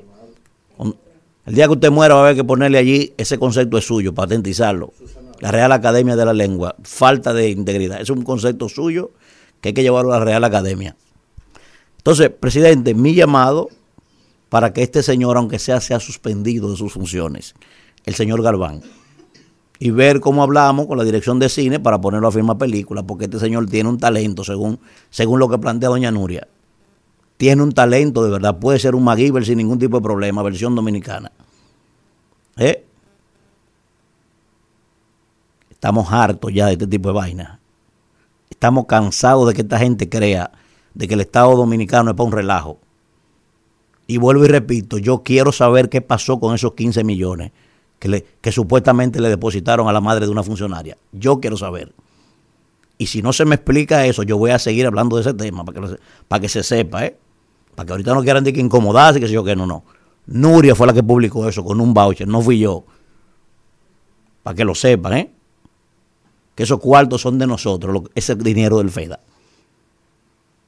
Y yo espero, presidente, que en el menor tiempo posible haya algún tipo de toma de medidas con este señor, porque no podemos estar, por un lado, pregonando discursos de honestidad y que somos buenos y que, y que los malos son los otros, y ese tipo de cosas pasando en esta institución. Lo que se presentó ahí son cosas muy graves, lo que se presentó ahí. Y esas cosas graves es con los cuartos de nosotros que se están usando. Yo no tengo que ver con compadreo, yo no tengo que ver con partido, yo no tengo que ver con esa vaina. El PRM no puede coger esa vaina para convertirlo en un botín. Y sí pasaba, porque sí pasaba, ustedes recuerdan perfectamente, perfectamente, perdón, que lo primero que aquí se persiguió o se habló de que era un desorden fueron las visitas sorpresa. Gran parte de las visitas sorpresa que hizo Danilo, de los cuartos que se usaron, era a través de esa institución que se usaban. Entonces, si criticamos eso en el pasado, yo entiendo que no deben cometer ese tipo de cosas ahora. Yo entiendo que no, ¿verdad? Entonces, vamos a corregir eso. Pero vamos a corregir eso, miren, empezando por la suspensión de este señor. Vamos a empezar por ahí y a quitarle ese amiguismo y esa vaina que tiene ahí. Porque no somos locos. No es verdad que de manera graciosa, ese, a mí me nombra una institución de que Danira Caminero va a ganar todas, todas, todas las licitaciones sabiendo todo el mundo que Danir es mi compañera aquí. Ah, yo soy director mañana y Alfredo es que se gana toda la licitación. O Víctor Villanueva. ¿Eh? Métame un dedito allá, a yo muerdo. Coño. Dale, Isidro. Bueno, regresamos en este rumbo de la mañana cuando son las 8 y 37 minutos y vamos, vamos, vamos a continuar con un hermano nuestro, el senador Iván Lorenzo, el PLD. Sí. Buenos días, Iván. Se cayó la llamada, Claudia. Vamos a contactar nuevamente al senador Iván Lorenzo, que fue el que propuso, ¿verdad? La invitación del canciller Roberto Álvarez ante el Senado para que explique el origen de este conflicto que se ha desatado por la construcción del canal. Dice aquí que el ministro de Relaciones Exteriores respondió? Eh, dijo que estaba dispuesto a, a da- a dar las explicaciones ante el Congreso. Vamos a ver si ya tenemos a Iván. Buenos días, hermano. Buenos días, hermano, ¿cómo está? Senador. Bien, bien, senador. Saludos a todos, mi hermano Alfredo. Gracias, senador. Senador. Senador de aquí y de allá. Mire, para que nos cuente, entre otras cosas, senador, las motivaciones de invitar al canciller y en qué contexto se dará ese ambiente ahí, eh, de, de- de la invitación al canciller con relación a lo del conflicto de el canal. Miren, lo primero, buenos días a ustedes y al pueblo dominicano. Gracias. Eh, nosotros sometimos una iniciativa que buscaba que el señor canciller explicara al pleno senatorial eh, todo lo concerniente al conflicto dominico-haitiano con motivo de la construcción del canal en el río Masacre. Esta es una iniciativa que tenía el rechazo del partido de gobierno, que tenía el rechazo del partido de gobierno, y nosotros habíamos solicitado que se liberara de trámite para que se pusiera la agenda en la orden del día. Sin embargo, ellos rechazaron eso. Pero ayer conocieron una resolución de respaldo a la posición del presidente Abinader con relación al conflicto dominico haitiano. Yo le digo, dejen de hacer politiquería con un tema tan sensible como este. Porque lo primero que tiene que hacer el gobierno es poner en condición al, al- Congreso Nacional y de manera especial a los congresistas fronterizos de la realidad del conflicto. Porque nadie más que nosotros estaría en la disposición de defender la soberanía nacional. Pero yo necesito argumentos, yo necesito los insumos de primera mano. Y le había dicho, señores, el presidente Abinader, el domingo 10 de mayo del año 2021, subverticiamente llegó a la provincia de La Piña, específicamente al Carrizal. De ahí se trasladó hacia una residencia campestre alojada en el valle del municipio del Llano con el extinto presidente Juvenil Moisés. Allá eh, trataron algunos asuntos del cual se han convertido en el secreto mejor guardado del gobierno del PRM y de Luis Abinader. Entonces aparece después que hay una declaración conjunta, pero todo cae dentro del campo de la especulación porque no sabemos nada de manera oficial. Ahora, ¿qué es lo que yo digo? Hay un conflicto eh, por la violación a un tratado internacional que unilateralmente el, el gobierno haitiano y el pueblo haitiano han vulnerado ese contrato, ese, ese acuerdo. ¿Qué es lo razonable? Que ese conflicto se dirime en el campo de la diplomacia, porque abruptamente cerrar la frontera, el- los que son ricos que están en Palacio no le hace daño, pero a los fronterizos que viven del comercio informal con Haití, eh, se lo está llevando el DH en este momento. Entonces este gobierno ha empezado de atrás hacia adelante. Y sobre todo, eh, para nosotros la clase política, lo, lo de oposición, cae de muy mal gusto cuando se nos quiere invitar en un espacio desde una tarima politiquera, en, una, en un mitin Sí. político reeleccionista. No es un espacio solemne como el Palacio Nacional, ni como la Cancillería, donde se debería invitar al- a, a todo, a toda la partidocracia, a todos los líderes políticos que nos unifiquemos, pero usted tiene que edificarme primero sobre la realidad. Si usted se comprometió más allá de, de lo que saben los dominicanos, entonces usted tiene temor de que yo lo sepa, así yo no lo puedo acompañar. Entonces, como el canciller eh, se aprobó subverticiamente, porque luego que la habían rechazado ayer, la alaron por los moños, parecería que Palacio tenía el interés de vender la idea que son ellos que lo están invitando. No, es una iniciativa de- del senador Iván Lorenzo. Pero lo peor, el, el Senado sabe que yo salgo de viaje en el día de hoy, porque es un Ay. trámite que se ha hecho durante meses. Y eh, ¿qué ustedes pueden eh, esperar que el, el proponente esté el día que vaya el canciller? Ah, no. Lo están trayendo en momento que eh, el autor de la iniciativa de que él vaya al Senado no va a estar en el Senado. Entonces yo pienso que eso es una chicana. Esa es una chicana. derecho, sí. Sí, que, que yo pienso que es un irrespeto y una desconsideración a, a un legislador lo que está haciendo la bancada oficialista. Esa es la realidad con, con relación a, a la invitación al canciller. Que Iván. Que, que, que dice que, que- que está en disposición. Iván, Sí. yo, verdad, hermano suyo, no soy quien para eh, sugerirle, verdad, cómo dirigir eh, ese conversatorio. Me imagino que tú, él va a estar, tú vas a estar presente. No, pero eso Ah, acaba de decir, viaje. que, que va a salir de viaje. Ah, que pusieron la cita ahora. Porque tú no vas a estar. Pero Porque- está bien. Sí. Eh, si tú no vas a estar, Iván, eh, déjale a algún ah, colega tuyo la siguiente recomendación que yo quiero que le hagan. Eh, yo quiero, Iván, que antes de que el canciller comience a dar ¿Cuándo sus explicaciones, el miércoles, antes de que el canciller Iván comience a dar sus explicaciones del conflicto, ¿verdad? Por favor, que algún representante tuyo le trapole esta pregunta que yo quiero que le Ah, haga. ¿Usted le quiere mandar uno? Sí, yo le quiero mandar uno. Iván. Atención. Que le pregunten delante del hemiciclo y si eso se puede transmitir en vivo. Que si es cierto que él siempre, antes de ser canciller, durante y ahora, él tiene una visión pro haitiana. Para que él lo admita ahí, porque todos lo sabemos. para que lo aclare. Para que lo aclare.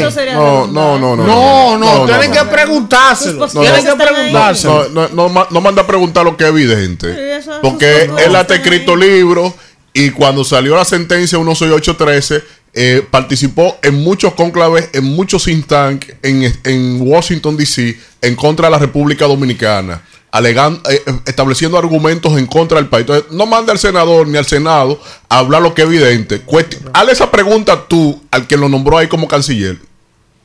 Bueno, yo soy un representante del pueblo dominicano eh, y re- represento una demarcación, pero soy un senador del país. Eh, uno de los periodistas más prestigiosos me ha pedido que haga una pregunta. Claro, se lo agradezco. Se lo agradezco. senador. Pregúnteselo para que él se lo admita al país ahí y después que explique el Eh, conflicto. de, de cara, don Iván, senador, mi cariño siempre. pero Gracias, gracias hermano. de las medidas que ha tomado el gobierno a razón de este conflicto con Haití, ¿cuál ha sido el impacto en el mercado allá en Lías Piña? Eh, ¿Qué se ha reflejado? Eh, ¿Cómo ha ido el gobierno en auxilio a los comerciantes, los productores, los industriales? El, el- el comercio mermado en más de un 90%. Parecería una provincia devastada, como toda la provincia fronteriza. El- los fronterizos viven del comercio informal con Haití. Por ejemplo, en Elías Piña todavía no hay una sola obra Madeín eh, Luis Abinadero, Madeín Gobierno del Cambio. Eh, la gente eh, ahora mismo atraviesa la situación más calamitosa de toda la historia. Eh, prácticamente en cero el comercio, eh, no, no veo el gobierno, no veo nada, honestamente. Yo O sea- estoy permanentemente yendo a, a mi pueblo y monitoreando todo lo que está ocurriendo allá.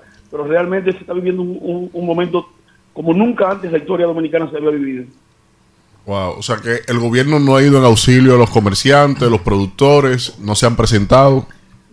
Miren, es que es, que es muy fácil la palabrería y eh, eh, este gobierno es lo que más anuncia, pero en términos real las cosas nunca llegan y es una pena. Y, y es una pena que desde aquí, con bravuconería, se hagan cosas que afectan considerablemente la vida de, de una región, como en este caso, eh, la vida de los fronterizos. Ustedes no tienen una idea del hambre que se está pasando en este momento. Ay, ay, ay. Ustedes no tienen una idea, los comerciantes que están quebrando, que, que los productos perecederos prácticamente ya se le han dañado. Entonces, se tomó una decisión abruptamente. Fíjate que, que eh, no, no tenía razón de ser porque ahora ellos quieren buscar un bajadero. Sin embargo, parecería que no lo encuentran. Ese es un tema que se debió iniciar por el campo diplomático, porque de eso se trata, de la violación a un tratado internacional. Entonces, nosotros segui- seguimos, y todo esto con fines electoreros, porque de lo que se quería era exacerbar los sentimientos de buenos y muchos dominicanos que creemos en la patria de Duarte Sánchez y Media. Entonces, de manera oportunista, con un alto componente de populismo, se quiso aprovechar eso. Pero eso es lo que hace que daña, porque lo- lo- los, los habitantes fronterizos no viven de eso, viven del día a día, viven del comercio. Y es lo que está ocurriendo ahora, que nunca como ahora había una situación tan calamitosa en mi provincia. Eh, a propósito, senador, para aprovechar la, la oportunidad, saber cómo van sus aspiraciones a la senaduría por, la, Ay, por el distrito. Eh, trabajando bueno, si es por valla y, y reuniones No, y diputados asumiéndolo, eh, Sí, avanzado. Así es, en esto, antes de ayer recibimos el apoyo de una persona que yo quiero mucho, un referente moral como es el doctor Sánchez Cárdenas. Así y, y es. hemos estado recibiendo el apoyo de un gran número de dominicanos que, que creen en nosotros. Nosotros hemos sometido más de 140 iniciativas. Nosotros nosotros eh, hemos hecho un trabajo de fiscalización, lo estamos viendo cuando logramos que el canciller vaya a explicar todo lo que está pasando con la crisis dominico-haitiana. Eh, eso es lo que estamos haciendo. Bueno, Iván, gracias hermano por estar con nosotros. Yo quiero terminar diciéndoles a ustedes que no se debe jamás poner a un Estado en juego por eh, intereses eh, particulares y, y politiqueros. No, Yo Iván, pienso que diga que- de la senaduría, ¿en qué va, Iván? Eso estamos hablando, estamos hablando. Ah. Sí. Sí, vamos, va- vamos muy bien, vamos muy bien. Reitero, estamos avanzando. Eh, yo no tengo duda que voy a ser el senador de, de- de la capital por el Partido de la Liberación Dominicana. Es un compromiso solemne que tengo con mi partido. Yo tengo que recuperar una plaza que históricamente ha sido del PLD. Y yo sé que lo- el- el- la capital va a aquilatar lo que es un senador de verdad, un senador coherente, un senador que no será un sello gomígrafo de Palacio.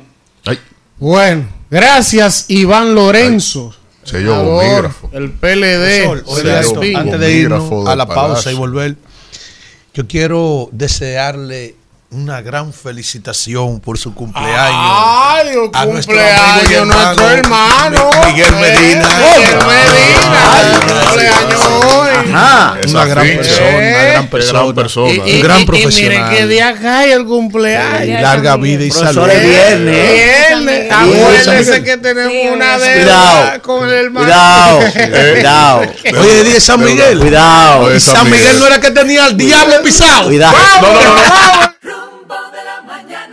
Bueno, regresamos, señores, y vamos a hacer la encuesta ahora mismo. ¿A ¿Cómo qué más así? ropa? Pero ¿Qué a más ver, ropa? pero vamos a motivar esto. entonces. Oiga, vamos a hacer, la vamos a hacer un sondeo entre los amigos que Vamos a están inscritos en el padrón del Yo me, yo PRM. me quiero ganar los Yo soy 5 la mil. Yo. Eh, me quiero ganar los entre 5 los. Ya PRMistas, Alfredo, anóteme ahí. Yo soy, No, no, no. No, la, y Alfredo la la Junta. La Sí. Junta es Claudia. Sí. No, yo soy el árbitro, porque la a única. PRMista que hay en No, esta mesa soy yo. Usted no. No, puede- no, No. usted no. Usted no puede ser la Junta. Sí, pero usted no puede. ¿Cómo Porque que usted no? tiene sus No, usted no. intereses. Usted Usted le va a poner más votos al que usted No. quiere que gane. Tiene que ser Claudia. Vamos con Claudia ya. Claudia da los boletines. Entonces, las alternativas son las siguientes. Pero ¿qué, qué es lo que usted va a preguntar? En la convención Ah, del domingo, A nivel ¿por quién? presidencial. a nivel presidencial, Por Dios, por ¿por Dios. quién usted va a votar? Luis, Guido, Ramón y doña Delia. barbaridad. ¿Cómo que ¿Eh? se llama? Delia, ¿Quién es Delia? una doña. Que, que está ahí. que Isidro, tírame los Una teléfonos. dirigente del Guau, yo me PRM. iba- Es momento de escuchar al pueblo. Comunícate con nosotros al 809-682-9850 y nuestra línea internacional 1-883-380-0062. El rumbo de la mañana. Vamos a ver. ¿Quién nos habla y de dónde? Saludos. ¿Quién nos habla y de dónde? No, ahí lo que yo en un camión No se escucha ahí, no se escucha. Ese- y, ese- y ese- el nom- y el nombre y punto. Se perdió. Eh, si- sin alegato. sin ¿Por alegato. quién va a votar el domingo? ¿Luis, Guido, Ramón o doña Delia? Bueno, Natalie Méndez. ¿Por quién vota? 100%. ¿Quién? Luis, 100%. Luis. Luis, la primera. Dijo que Luis. Buen día. Se- Buen huyó día. ese, huyó. Hola. Buen día. Eh, Sí, sí. ¿por quién vota? Por, por Guido Gómez Lazara. Guido Gómez. Mazara, Claro, la el león del. Bronx, Ese Eso no es León. León. Eso no es León. Ese no es León. León. Usted no era la Junta. Además, el que entra. que entra la llamada. El que entre. O le va a pedir carnet del partido. Buen día. Buen día, César. Vamos a votar por Guido. Guido. La segunda para Guido. Bueno. Buen día. ¿Quién nos habla y de dónde? Buenos días, de aquí de Santo Domingo. ¿Por quién vota? Luis Abinader. Luis. Va Abinader. empate la cosa ahí. Buen día. ¿Quién nos habla y de dónde? Yelvinson Florian de Jimaní. ¿Por quién vota? Luis. Bueno, ahí está. Está Ramón Buen día. ¿Quién nos habla y de dónde? Josefina. Buen día, buen día. ¿Por quién vota el domingo? Yo no voy a votar. No va a votar. Ah, pues ese bueno, voto gracias por la llamada. Buen día. ¿Quién no nos por habla y de dónde? Le habla Diana desde Santo Domingo. ¿Por quién va a votar Diana? Oh, por el duro, Luis Abinader. Luis Eh, Abinader. Luis, le dicen el duro. ¿Quién nos habla y de dónde? Es duro el turco. ¿Por quién va a votar el domingo? Por Luis Abinader y Leti Rosario. Le- no, es uno solo, uno solo. Es uno solo. Esa no vale. Eh, eh, es a, nivel presidencial. Buen día, ¿quién nos habla y de presidencial. dónde? Vamos. Abinader y el regidor del pueblo. No, ese no va. No va, no va. Es que esto es Pero que Luis, presidencial. pero dijo que Luis. No, pero está bien. Sí, está bien, pero. No, No, no, no, no venga a tergiversar. Aquí se va a votar por la candidatura presidencial. Ya. Usted es parte Sí, está bien. Escuche los Buen día. Buen día. ¿Quién nos habla y de dónde? ¿Quién va a votar usted el domingo? Guido, Ramón, Luis o la doña. César Pérez de Barahona. ¿Por quién? Por Luis. César Por Pérez. Luis. Luis. Tú vas a votar por Buen Luis, día. por Francia Cachipa. Porque se Qué defrauda, barbaridad. Eso es para que yo ¿Quién nos habla de dónde? Por Frank Sacachipa. No tiene más. Déjenme escuchar. ¿Quién es que me habla? Francisca, ese Santo Domingo. ¿Usted va a votar, Francisca, el domingo? Claro que sí. ¿Y por quién? Por Luis. Por Luis. Esto- Este esto- Diego está Y por Francia contaminado. También. Vamos a, a coger tres mapas, a ver. No. Buen día. Buenos días. ¿Quién nos habla y de dónde? Fátima Familia, Luis Abinader. ¡Ay, qué gusto! Buen día. No se metan en eso, que eso no es de ustedes. Buen día. Exacto. ¿Quién nos habla y de dónde? No, no sé. No, dónde. ese está. está Buen día. Se- No se ha enterado que amaneció. ¿Quién nos habla y de dónde? Charel Correa de este Santo Domingo. ¿Usted va a votar el domingo? Claro que sí, por el Tulpen Luis Abinader. Oye, el el turpen. turpen. Ahora le pusieron, casi le ponen el penco. Tengan cuidado con su gusto. El Ahorita turpen. va y le ponen un apodo a Luis como le pusieron el penco. Yo estoy de de- inventar. Mira, yo estoy de acuerdo. Vi que el turpen Yo es, estoy de es- acuerdo. es- es el sultán. Yo estoy El de acuerdo. sultán de El allá. Buen día. ¿quién Ah. El Suleimani. No, Buen de- día. De Brunei, Luis sí. Abinader, de Cera de Santo Domingo Oeste. Luis Abinader. Vamos a ver, conteo. ¿Cómo se llama la señora? Tres más, tres más, dijo la Junta. Tres más. Que llame, que sepa que fue el Buen voto de día. ella. ¿Quién nos habla y de dónde? Les habla Aruel Ferreira de Santo Domingo Oeste. Va a votar. Abinader. Que Luis Abinader, Luis Iba a Abinader. votar por doña Delia, pero hasta la, hasta la cartera se me quedó. no. Buen día. Buen día, Paola Brito de Santo Domingo. Por Ah. Luis Abinader. Bueno. Sol, de ese relajo. Falta una, falta Ya, una. ya. No, falta una, falta una. ¿Cuántas hay? No, No, pero ¿y ¿cuántas? qué es esto? Que ya, ¿cuántas hay? Oh, pero ¿Cuántas venga acá, líder. Sol, ¿te se acuerda lo que decía el haitiano? Espérese. Guido Gómez Mazara con dos llamadas a favor. Sí. Y el presidente Con Abinader. 12. Ramón y la doña están de más. Sol, ¿tú Cero. sabes lo que decía el haitiano? Yo le De eso así. ¿Cuál es el por ciento? De 12, 2 de, de 14. No, no, El agua está cogido. Da 10. Está cogido. Ahora Da- yo le da propongo 10 de algo. es un a tema de call a center. Pues yo le dije que eso no tiene reparación. no, no. Yo le dije Yo le que propongo algo. Oye, Oye, si ustedes. oye, la propuesta. es un micrófono en la calle. la propuesta para que no Ya vayamos a la pasó la pausa. convención. Vamos a hacer ahora una. Oiga lo que vamos a hacer. Precandidato que ahí, una Espérate, que yo No, la voy a joder. Espérate, que yo la voy a joder a ella. Oye, Vamos a hacer un. Oiga, oiga, vamos a hacer un reto aquí. Oiga lo que vamos a hacer. Yo, espérate, yo Con voy a, chivo cualquiera espérate, yo voy a aceptar. Oiga lo que yo le voy a plantear, pero decir Oiga, oiga Cuando en ese calentamiento. Pero de líder, escuche, cállense, por favor. Como en alta. Yo ¿no? le acepto el reto, que hagamos una aquí. Ahora, después Oye, vamos a hacer bien. otra con una gente en la calle con un micrófono. Ay. Haga lo que usted quiera, mándelo No, por la guaya. Ay. no, no, vamos a hacerlo así. Para la Para la calle. Hacemos una, una aquí. Para la calle. Hacemos una aquí en vivo, aquí. Ustedes le van a ganar esa 98. La Ahora, La encuesta vamos a del en rumbo a la la calle calle. con el No, micrófono. no, sin teléfono, en la calle.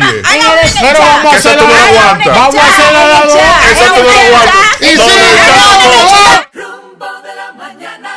Bueno, regresamos en el rumbo de la mañana, que hoy estamos más light y por ende Víctor hoy no va a venir a atacar el gobierno. Isidro, ponte a Rubén Blades Vamos ahí. con el comentario. esa Yo voy Voy a vaina. leer otro un poema. ¿de dónde? Vamos ¿De con el comentario. Eh, pero el siguiente. Ah, Leo. sí, Kimberly tiene una noticia antes del comentario, Vicky. Sí, señores, a propósito de que hay que equilibrar un poco el programa dando las buenas noticias, esas glorias deportivas nuestras que lograron varias preseas, pues han recibido finalmente 37 millones de pesos en premio para quienes ganaron fueron galardonados en los diferentes eventos que se celebraron y Félix Sánchez que está ahí reclamando, ojalá que se le pueda tomar en cuenta que fue el No, entrenador que el logró entrenador, cuatro medallas. Cuatro medallas. Entonces él dice que le querían entregar un cheque de 50 mil pesos, como si él ganó una sola medalla. Estoy él dice escuchando que no. Estoy escuchando eso. Que son 350 que le tocan.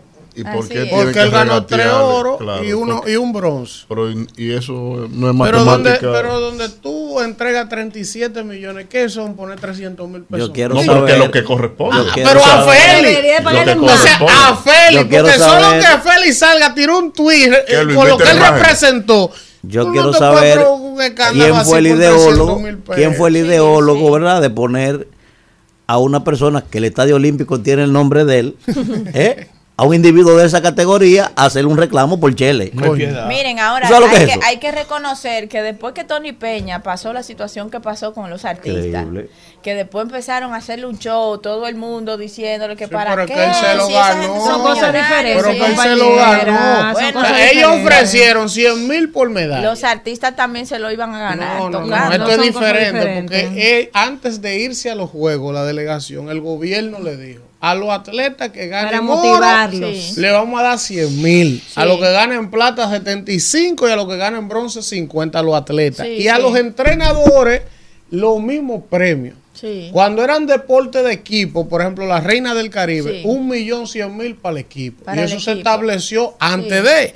Entonces, si ya usted estableció su regla de juego y Félix Sánchez, nuestra gloria, ganó él como entrenador tres medallas de oro y una de bronce porque le quieren dar 50 mil pesos. ¿Y qué él eso usted verá que en ¿Y los qué próximos días vamos a tener la noticia de que se hicieron los, los aprevios, los aprestos para entregarle eso a Félix Sánchez, Y, señor. y no es que le esté, quiere, y no es que le esté reclamando eso para él. Él usa eso para su fundación en donde Sí, no fomenta a otros niños, otros a jóvenes. otros jóvenes. calzado, de practicar, o sea, eso, regala- es, eso no es ni que, ni que para él, que él no lo necesita. Pero que si fuera ni él ni su él, se lo mujer. ganó él. Obviamente, pero para porque yo conozco su vocación. No, no, no, esas eran vainas y que se quedaban desde ahí, Oye, esto, Víctor. él negándosele Víctor, oye, a esos niños. Esas actitudes eran cosas que se quedaban en dos lugares. O en la gallera o en un cabaret. Dejen de estar echándole cubo a la gente. Óyeme, eso, eso da pena. Oye, es una gloria del deporte. que nos Gloria no, Alfredo. Dos medallas Alfredo. olímpicas. Alfredo, Gloria no. Gloria Reyes, ese Al- es el atleta más Alfredo, grande que ha tenido Alfredo, este país. Alfredo, no hay una instalación. Oye, Alfredo, no hay una instalación deportiva en este país más importante que el Estadio Olímpico, hermano. Lleva su nombre. Manuel. Manuel, ¿Echando Danira, cubo? él, yo quiero hacerle un reconocimiento a ustedes. Corrijan eso, Porque señores. ustedes tienen una capacidad de convertir una noticia buena que uno no, no, trae no, no, no. aquí. Ah, porque porque la. El mérito de tu gobierno Jesús. que tiene la capacidad que de algo bueno hacerlo la mal. Hacerlo mal. como esa, dan unos cheques de 37 Atención, millones y por Antonio. 300 mil pesos de cerca. escándalo. No, Es que haciéndolo bien lo que ministro que te mande los capacidad. asientos para que tú se lo des. Camacho, resuelva eso, resuelva eso, Camacho. Resuelva eso. buenas noticias, señores. En Resuelva eso, Camacho.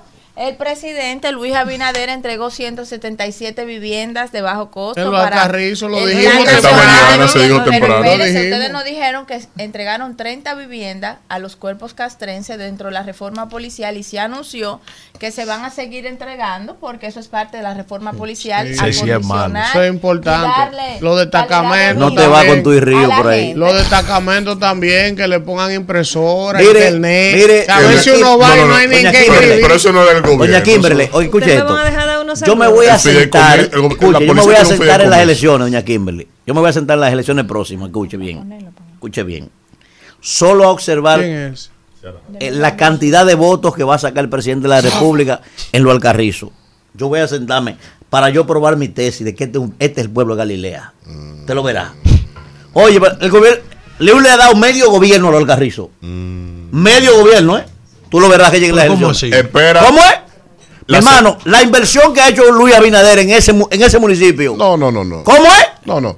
Pero, pero, pero ¿cómo que no? la- la Lo sema- grande- ¿Cómo que no? Oye, esto, lo la semana que viene, yo te voy a decir cómo es que Oye, él va a resolver ahí. Oiga esto, Manuel. Yo- pero Nada más el semana teleférico que le metió ahí cuesta una millonada, nada más el señores, teleférico. ¿Y qué más? Pero espérense, oiga esto, Alfredo, lo grande es eso que usted está diciendo. ¿Fuera? El miércoles, anótenlo.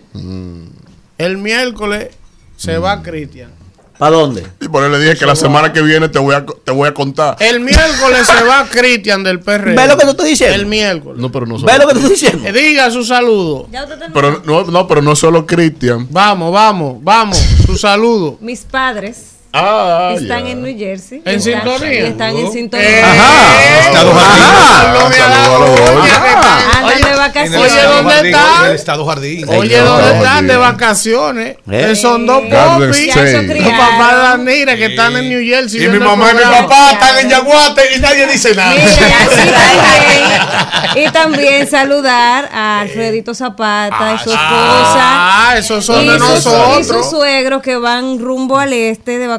Ah, pero bien. Ah, pues, Están en y eso que están en la oposición. Vamos todos a Nueva está York. en la Ahí- oposición. Ahí no me invita, Pero. Alfredito trae él trabaja, él la buena noticia, el presidente inauguró ¿Cómo cuatro agarran ese queso de que un 144 Escuche. millones de pesos. Muy Cuatro bien, nuevos comedores muy bien, económicos. bien. ¿Cuáles son? Garcés ¿Cuáles son aquí, es Miguel? uno de los que más Excelente. Ha trabajado. Felicidades por hacer su trabajo. Ah, pero ese maestro. ¿qué? Deje que de la bueno. Oh. Qué. ¿Por qué? ¿Qué hombre? Quiero- Quiero Entonces lo malo hay que decirlo y lo bueno no. Manuel Cruz que ha dicho que los alcarrizos somos, ¿verdad? Los lo, los que estamos a la cabeza. Lo Le ha los metido mucho cuarto el presidente de los los Alcarrizos, la alcarrizos verdad. son, vienen siendo. Es verdad. el comportamiento Los alcarrizos vienen Alcarrizo y. Santiago van ahí. Los alcarrizos vienen siendo lo- la versión chapeadora de, de, Oye, de la ¿de cosa. Cuidado. Bendecida. No, no le acepto eso. Retire. La bendecida. Lo primero es que los alcarrizos es un pueblo revolucionario. De gente trabajadora. De gente Sí, Mira, con que Cristian se va, di que. Cristian se va. Cristian no se va. No ¿Y se va solo. No, no sé. Vamos, No se va solo. vámonos. Rumbo de la mañana. Bueno, regresamos ahora sí. Vamos con el comentario sobre temas internacionales de Víctor Villanueva. El agua está cogido. Señores, eh, yo he tenido el privilegio de trabajar en la academia de hace muchos años, eh, esencialmente tanto desde el ángulo de la entidad reguladora de la educación superior, el Ministerio de Educación Superior, y eh, desde una entidad eh, regulada, desde una universidad. Ahí pude ser director de registro, que es donde se lleva el control, la auditoría académica, y pude ser también eh, miembro del consejo académico de esa institución y vicerrector académico por nueve años, una de las instituciones más internacionales que tiene la educación superior del país. Y de ahí siempre uno trabajaba, eh, desde ahí uno siempre trabaja todos los temas relacionados al plagio, al robo de ideas, a lo que significa inclusive la deontología en términos de el quehacer de la producción de planteamientos, proyectos, propuestas y desde la academia eso es muy sagrado y eh, eso tiene revista especial atención porque cuando una academia asume la deontología, desde ahí entonces se enfoca lo que tiene que ver con el impacto que eso genera en ese recurso humano que va después como profesional a ejercer en la sociedad. Y eso es muy importante, eso es muy relevante, porque desde la academia se afianza el tema del el criterio del uso, de la citación, de lo que significa utilizar eh, eh, las fuentes, porque eh, cualquier robo de idea en la universidad, en lo académico, en lo científico, es motivo de escándalo y sobre todo de sanciones. Recuerdo casos como recientes, como en Europa, el caso de España, donde algunos dirigentes fueron acusados precisamente de plagio, eso le costó la carrera política, eh, en fin, con repercusiones porque lo primero que se adentra es en la vergüenza. Cuando usted eh, roba una idea, Eso es un hurto porque ahí hay una propiedad intelectual que se está subrogando y usted se la está asumiendo como propia. Y esto lo digo a razón de que en el país, como nuestro gobierno ha anunciado un sistema de transporte, un sinnúmero de cosas, ellos tienen en muchos tiempos eh, asumiendo una línea, cambiando de maquillaje y poniéndole su propio nombre al mismo contenido que se tiene desde el proyecto RD 2044, que es un planteamiento de desarrollo de infraestructura y de, y de lo que es el desarrollo humano que plantea el presidente Leonel Fernández de cara al bicentenario de la República Dominicana. Y la intención con RD 2044 es- no es otra cosa que que de cara a esos 200 años de independencia, pensar cómo se trabajó ese andamiaje con un conjunto de investigadores nacionales y extranjeros, con la participación municipio por municipio, provincia por provincia del país, de todas las fuerzas sociales, académicas, científicas, eh, de, las iglesias, que participaron en un quehacer identificando con expertos en políticas públicas, con expertos en econometría, con expertos en eh, ingeniería, interpretando dolencias de las sociedades, problemas comunitarios y dándole un lenguaje de políticas públicas en desarrollo en infraestructura. Y desde ahí nosotros lo que hemos hecho es precisamente plasmar en un master plan contundente una propuesta de desarrollo que se circunscribe con la necesidad y la capacidad económica del país, pero que también se centra en eso que es eh, eh, esa ley que se ha dejado como una quimera, la Ley de Estrategia Nacional de Desarrollo, que desde ahí se, se establecen con el, se estableció con el mismo ejercicio de la participación de todas las fuerzas vivas del país, se estableció cuál era el modelo de desarrollo en términos macro de la República Dominicana. Pero eso, en esencia, en cuanto a lo que significa el transporte, ese es uno de los principales problemas que tiene la República Dominicana en términos de la competitividad de su economía. Para que ustedes tengan una idea, Brasil es uno de los países más gigantes en economía a escala planetaria. Sobre todo después de la- de la- del terremoto de Fukushima, Brasil, por ejemplo, entró al, al umbral número 10 de las economías globales. Y eso no le permitió tener mejores niveles de desarrollo, porque aunque tienen academia, tienen el problema operativo, logístico, lo que se produce dentro de ese continente gigante, no hay forma de sacarlo hacia puertos, hacia aeropuertos, no hay conectividad operativa, logística en términos de infraestructuras viales y ferroviarias, por ejemplo. Y eso para nosotros, como país, es un problema medular que aquí, curiosamente, y aunque le pique a dos o tres, solo Leonel Fernández ha atendido el problema de infraestructura vial, solo Leonel Fernández ha, ha trabajado el tema relacionado al transporte colectivo nacional y lamentablemente los proyectos que se debieron de haber continuado, eso ha quedado en un limbo por parte de todos los que le han sucedido en el poder. Ahora bien, cuando usted ve en el 96 que él, promete, él fomenta la OMSA y el sistema de la MET en el 96, ¿dónde está la OMSA ahora? La OMSA está en un fideicomiso público-privado. Ya eso no existe. Eso está en manos de empresarios. Cuando usted verifica el tema del metro, ahí puse una gráfica ahí para que ustedes la comparen. Ese es el mapa original del metro. Esa foto es cuando se inauguró la primera línea del metro. Todo ese sistema de rieles que ustedes ven ahí sobre el Gran Santo Domingo, es la propuesta que, que se dejó como master plan de desarrollo con seis líneas de metro solo para el Distrito Nacional. Un tren de carga pasajero, Jaina, eh, Santiago, Puerto Plata, Montecristi. Y eso se dejó de lado.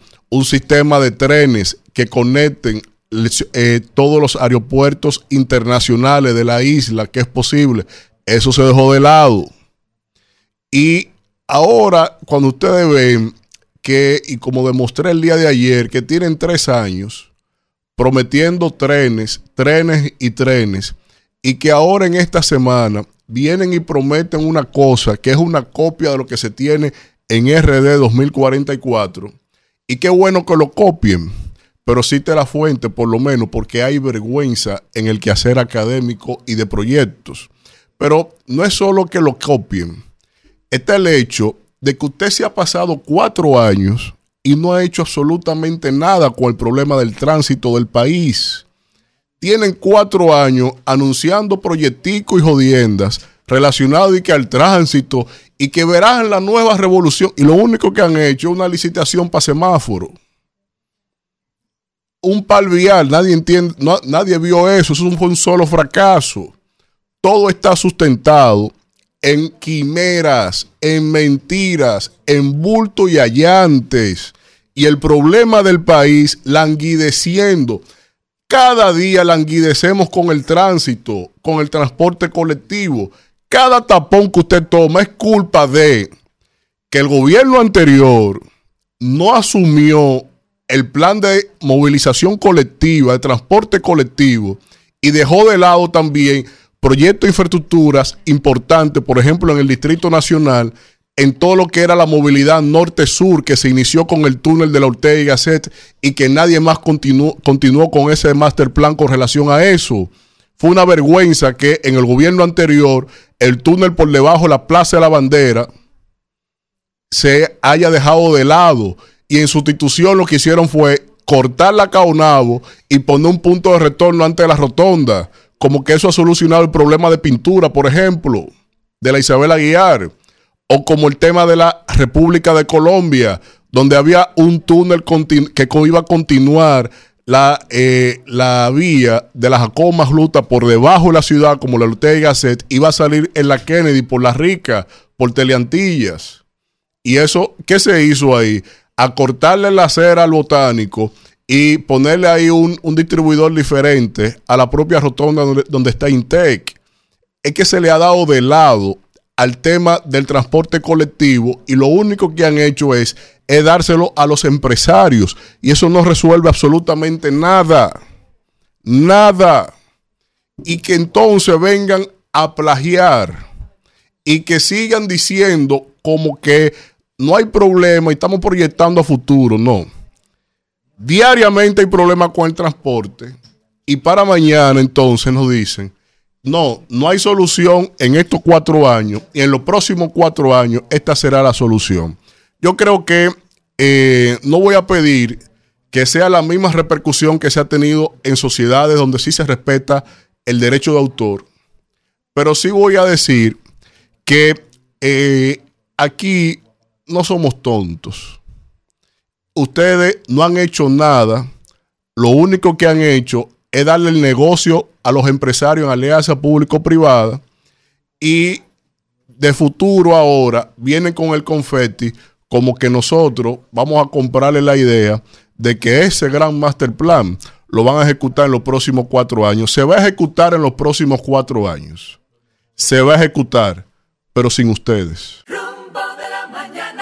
Bueno, regresamos en este rumbo de la mañana cuando son las 9 y 25 y tenemos en la línea telefónica a la joven Yajaira Michelle Sánchez. Ella es estudiante de la Asociación Estudiantil de Tamboril a propósito del comentario que hicimos esta mañana denunciando que hay un sindicato de transportistas que no permite que ellos utilicen una guagua que el gobierno le ha donado. Buenos días, Yajaira.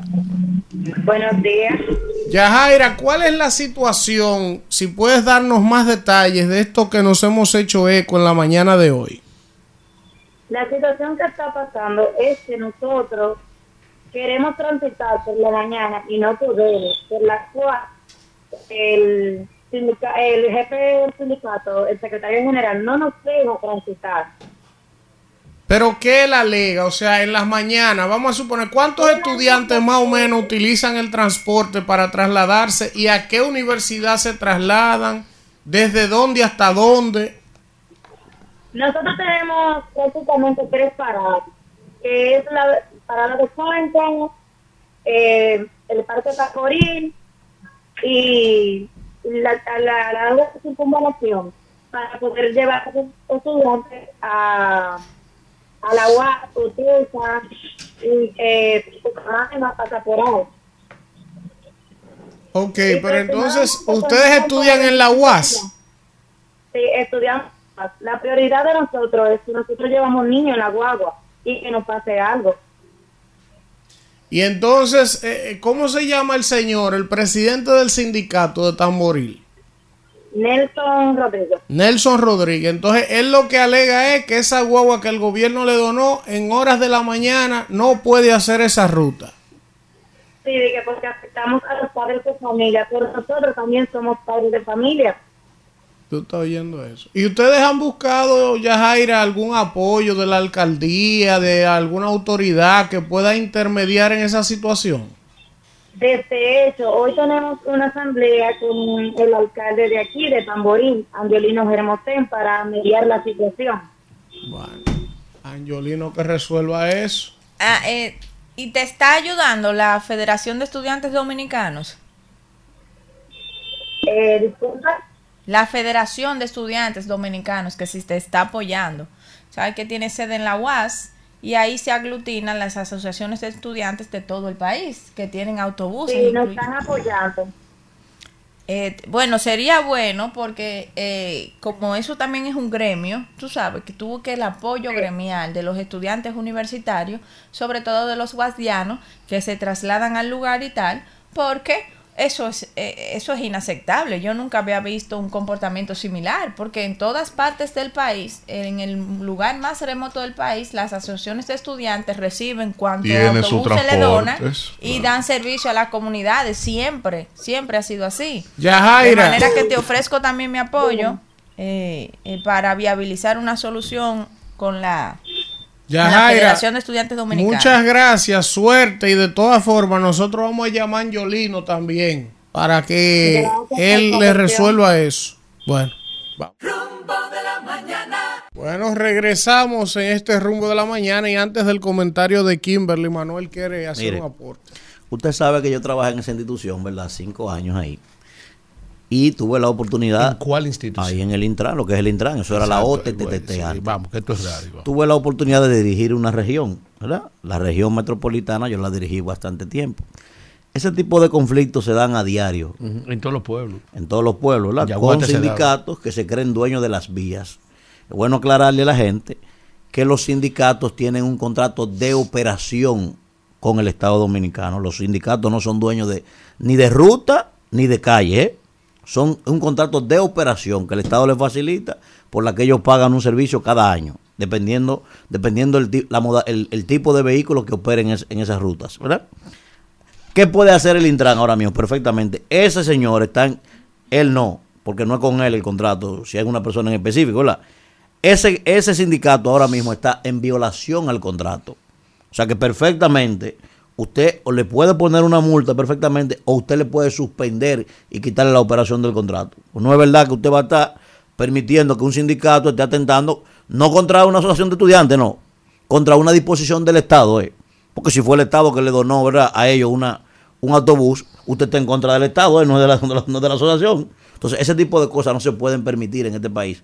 Así que el Intran, se lo estoy diciendo para que después no aleguen ignorancia, porque yo bregaba con eso y tuve esos mismos conflictos bastantes veces. ¿eh? Bueno, vamos ahora con el comentario de Kimberly Taveras. Sí.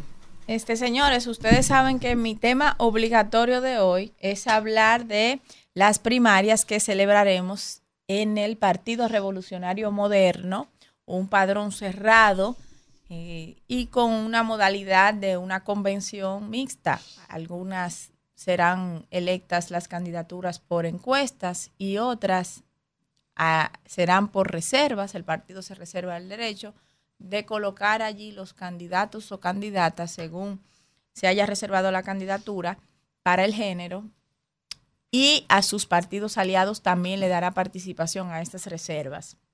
Pero también existe una gran cantidad de, candidaturas que serán electas por el voto directo, que son las regidurías de todo el país, excepto las que están reservadas. Estamos hablando de que unos más de 3.000 precandidatos van a batirse en este próximo proceso electoral que se celebrará el domingo 2 de octubre y que va a estar arbitrado por la Junta Central Electoral. No solamente los regidores irán a, a un proceso de convención por voto directo, sino también eh, la candidatura presidencial entre los candidatos que van a correr para esta candidatura presidencial están eh, Ramón Alburquerque, Guido Gómez Mazara y obviamente quien es el actual presidente de la República, Luis Abinader. Y como dicen los muchachos por aquí, y la doñita también. La doñita.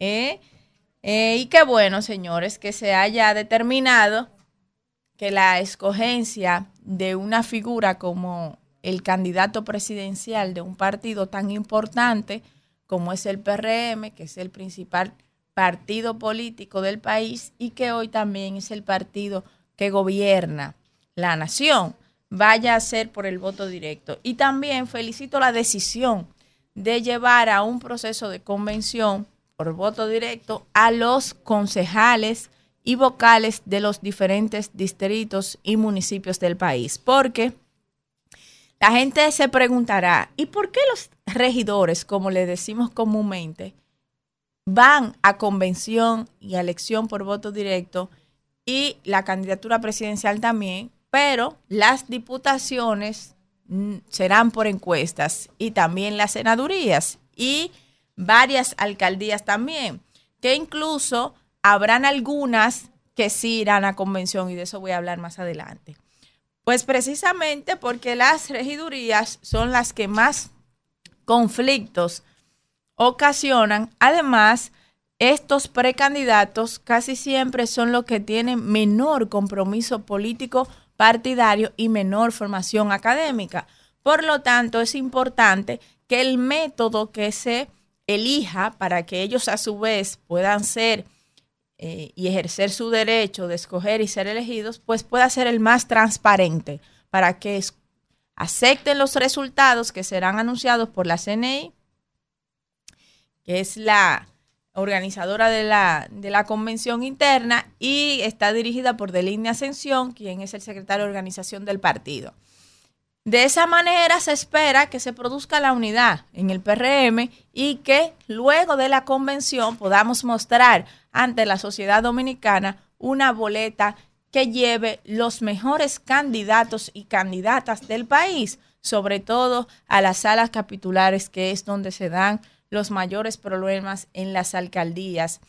Y que por la gran cantidad de candidatos que representan y de candidaturas, pues obviamente son plazas importantísimas para el partido y sobre ellas, sobre esas candidaturas, se posiciona cualquier candidatura presidencial.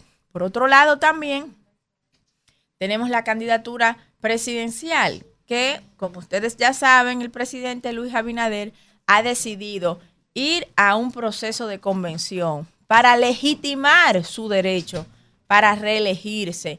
También está participando el doctor Guido Gómez Mazara, quien es un, una persona de mucha trayectoria en el PRM y en el antiguo PRD, que siempre ha caminado de cerca con las bases. Está también el ingeniero Ramón Alburquerque, que es una de las mentes más brillantes que tiene este país y que obviamente también es un fundador del PRM y un ícono del ser revolucionario del dominicano y del peñagomismo. Pero también está el actual presidente Luis Abinader, quien ha hecho un gran trabajo y que a través de ese gran trabajo, que significa una inversión social, el trato que se le dio a esa pandemia, que ha sido reconocido por la comunidad internacional con la inversión de más de 200 mil millones en el, eh, directamente en tratar los efectos de la pandemia en la materia sanitaria y también más de 85 mil millones de pesos que han sido invertidos en los subsidios de los combustibles, las facturas eléctricas y productos también de primera necesidad. Esas medidas que ha tomado el presidente Luis Abinader obviamente lo han acercado mucho a la gente y lo han convertido en uno de los presidentes más valorados de América Latina y del Caribe también. Y su gestión, también recordamos el, el gran trabajo que se ha hecho en el sector turismo, que eh, fue uno de los primeros países que se abrió luego de la pandemia y que fue un ejemplo ante los demás países que como nosotros viven del turismo. Y el crecimiento que ha tenido este sector en República Dominicana, pues ha sido puesto de ejemplo por los demás y estudiado. Y sigue creciendo. Igual los sectores de servicios de, de asistencia social, pues han crecido muchísimo en las promesas que se hicieron durante la pre-campaña y durante la campaña electoral, tanto en- para las elecciones del 2020 como para las del 2016, una de las primeras propuestas del presidente era que había que doblar esa asistencia que se daba a los ciudadanos que estaban en condiciones de vulnerabilidad o para prevenir que no cayeran en condiciones de vulnerabilidad. Y recordemos entonces ese gran trabajo que se está haciendo con esa asistencia social que se está dando desde Supérate.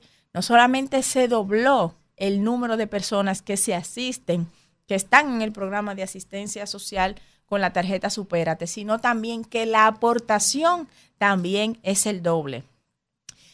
Recordemos el programa de vivienda feliz que vino a dar respuesta a ese gran déficit de vivienda que hay en todo el país y que fue denunciado por muchos congresistas durante los pasados procesos y que hoy todavía se siguen eh, trayendo cada vez que se tiene la oportunidad, la forma en la que este gobierno ha hecho una gran inversión en resolver ese déficit de vivienda que tenemos en el país.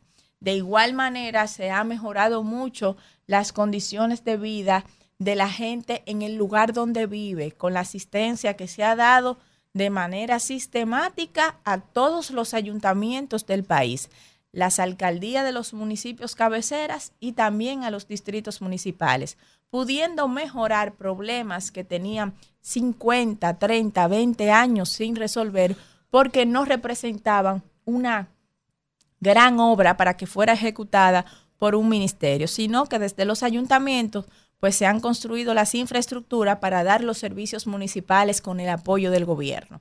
Pero también se ha trabajado mucho en materia de acondicionamiento de cañadas. Ahora nosotros tenemos una ley, una ley de ordenamiento territorial que en la que se está trabajando para que se prevea que est estos asuntos de construir al lado de una cañada o en lugares que no está planificado construir, pues no se den. Pero mientras tanto tenemos una realidad que es una gran cantidad de gente que viven en condiciones de vulnerabilidad al lado de una cañada, al lado de ríos, de arroyos, con calles inaccesibles. Entonces este gobierno pues ha dado respuesta a eso a través de, de la CAS y de otras instituciones eh, ha construido una gran cantidad de kilómetros de cañadas que en 20 años no habían podido construir ni el 10% de lo que Fellito ha hecho en los pocos años que tiene de gestión.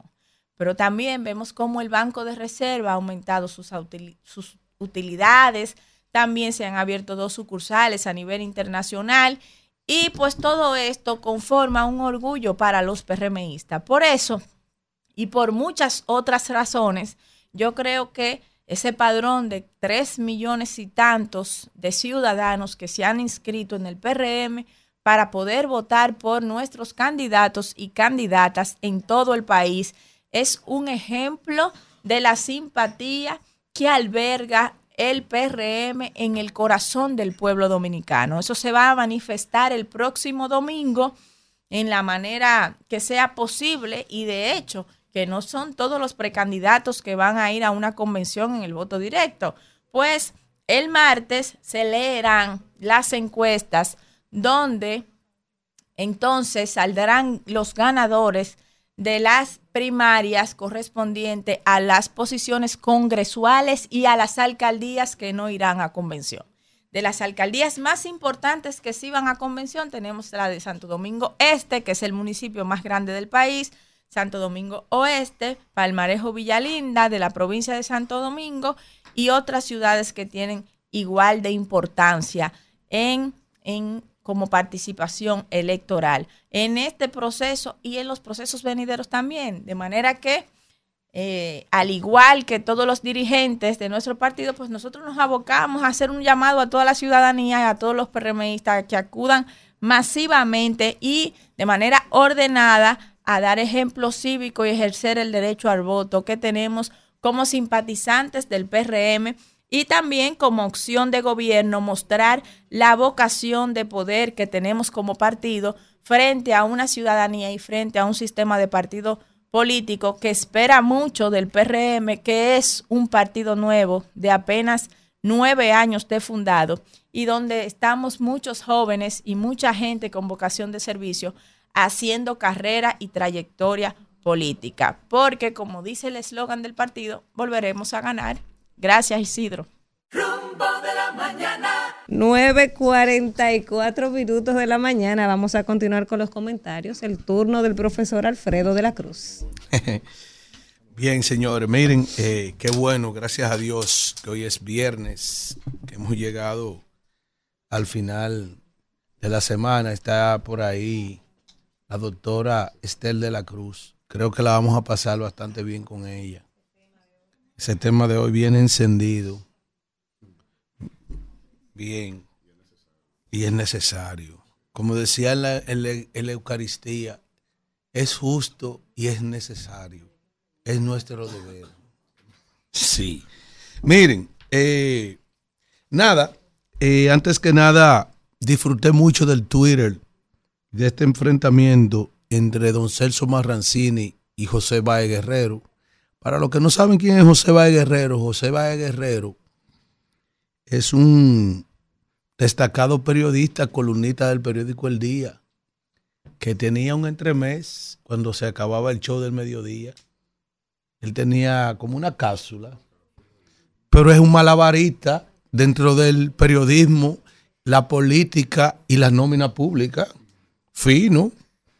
Yo me alegro de que don Celso, que tengo mis ideas encontradas y mis posiciones encontradas, pero tengo que, tengo que, tengo que reconocer que es un hombre de valor, se- ese, valiente, eh, en el sentido de que Celso, tú puedes estar de acuerdo o no con él, pero él se enfrenta a lo que tú les pones sobre él. Yo no estoy de acuerdo con su visión empresarial y gubernamental en cuanto al tema de la energía eléctrica. Por ejemplo, él dice que él no está de acuerdo, de acuerdo con que el Estado construya planta y yo lo comprendo a él porque él es generador. Entonces, si el Estado sigue construyendo planta, llegará el día en que van a pagar la planta de él, porque el sistema interconectado está diseñado y está organizado jurídicamente, ¿verdad? Con que primero la energía que entren en línea sean las más baratas. Por ejemplo, las hidroeléctricas son las principales energías y las renovables, con estos, eh, con estos campos eólicos o fotovoltaicos también. Y Celso Marrancini no puede propugnar porque tiene intereses en el sector que son de las críticas que yo le hago al presidente actual y a los presidentes pasados que lo designaron también. Porque Celso lo designaron en el pasado también. Eh, si tú sigues haciendo lo que hizo el presidente Danilo Medina, construyendo plantas, que ha sido el alivio de la República Dominicana, llegará el momento en que la inversión privada se va a seguir reduciendo. A eso se- yo entiendo, yo infiero que por eso no está de acuerdo Celso Marrancini, pero yo, Alfredo de la Cruz, no estoy de acuerdo con que él siendo generador sea el rector de alguna política pública energética, porque ya genera un conflicto de interés. Que eso le he criticado al presidente de la República que criticó eso cuando él era oposición. Sin embargo, a un guagüero le dio el Intran, a Rafael Ramírez, que es un alfil de Conatra de Antonio Marte. Esa decisión que está por tomarse ahí en, en Bonao, que yo la estoy esperando también, le entregó la lotería. El lío que hizo Dicen fue porque le entregó la lotería a ese tipo que piensa ser senador en Bonao, el que se llama Orlando Martínez. Sí, porque para la gente que no lo sabía, esa lotería, dicen, era un mamotreto ahí adelante, pero a quien se lo entregaron fue a ese tipo que es multimillonario, que metió miles de millones de pesos, cientos de millones de pesos en la campaña de Luis Abinader, que es el dueño de todas esas bancas por ahí, que todo el mundo las conoce, para que la gente lo sepa. Y sin embargo, ese tipo tiene ahí en el Congreso, eh, Dios mío, como yo salto los temas, ¿eh? ese tipo tiene ahí en el Congreso, eh, eh, en el Congreso, estos cuatro años siendo diputado y nadie conoce su voz. El tal Orlando Martínez ese. Y ahora tienen, mira, quieren ahogar así a esto la corte del torito. Para que con todos los cuartos y sin aclarar el lío que le resolvieron en la justicia, que hay gente que admitió su participación y está condenado como el ciego. Sin embargo, dicen está suelto en Bonao. Pero eso era de Orlando Martínez.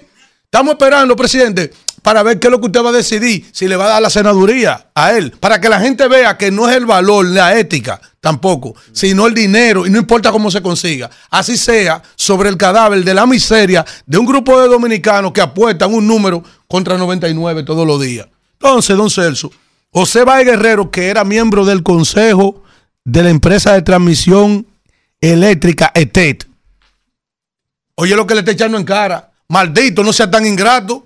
¿Eh? Porque si él fue el que te puso ahí, ¿cómo tú lo enfrentas a Celso? Déjamelo a mí, que Celso y yo no nos debemos.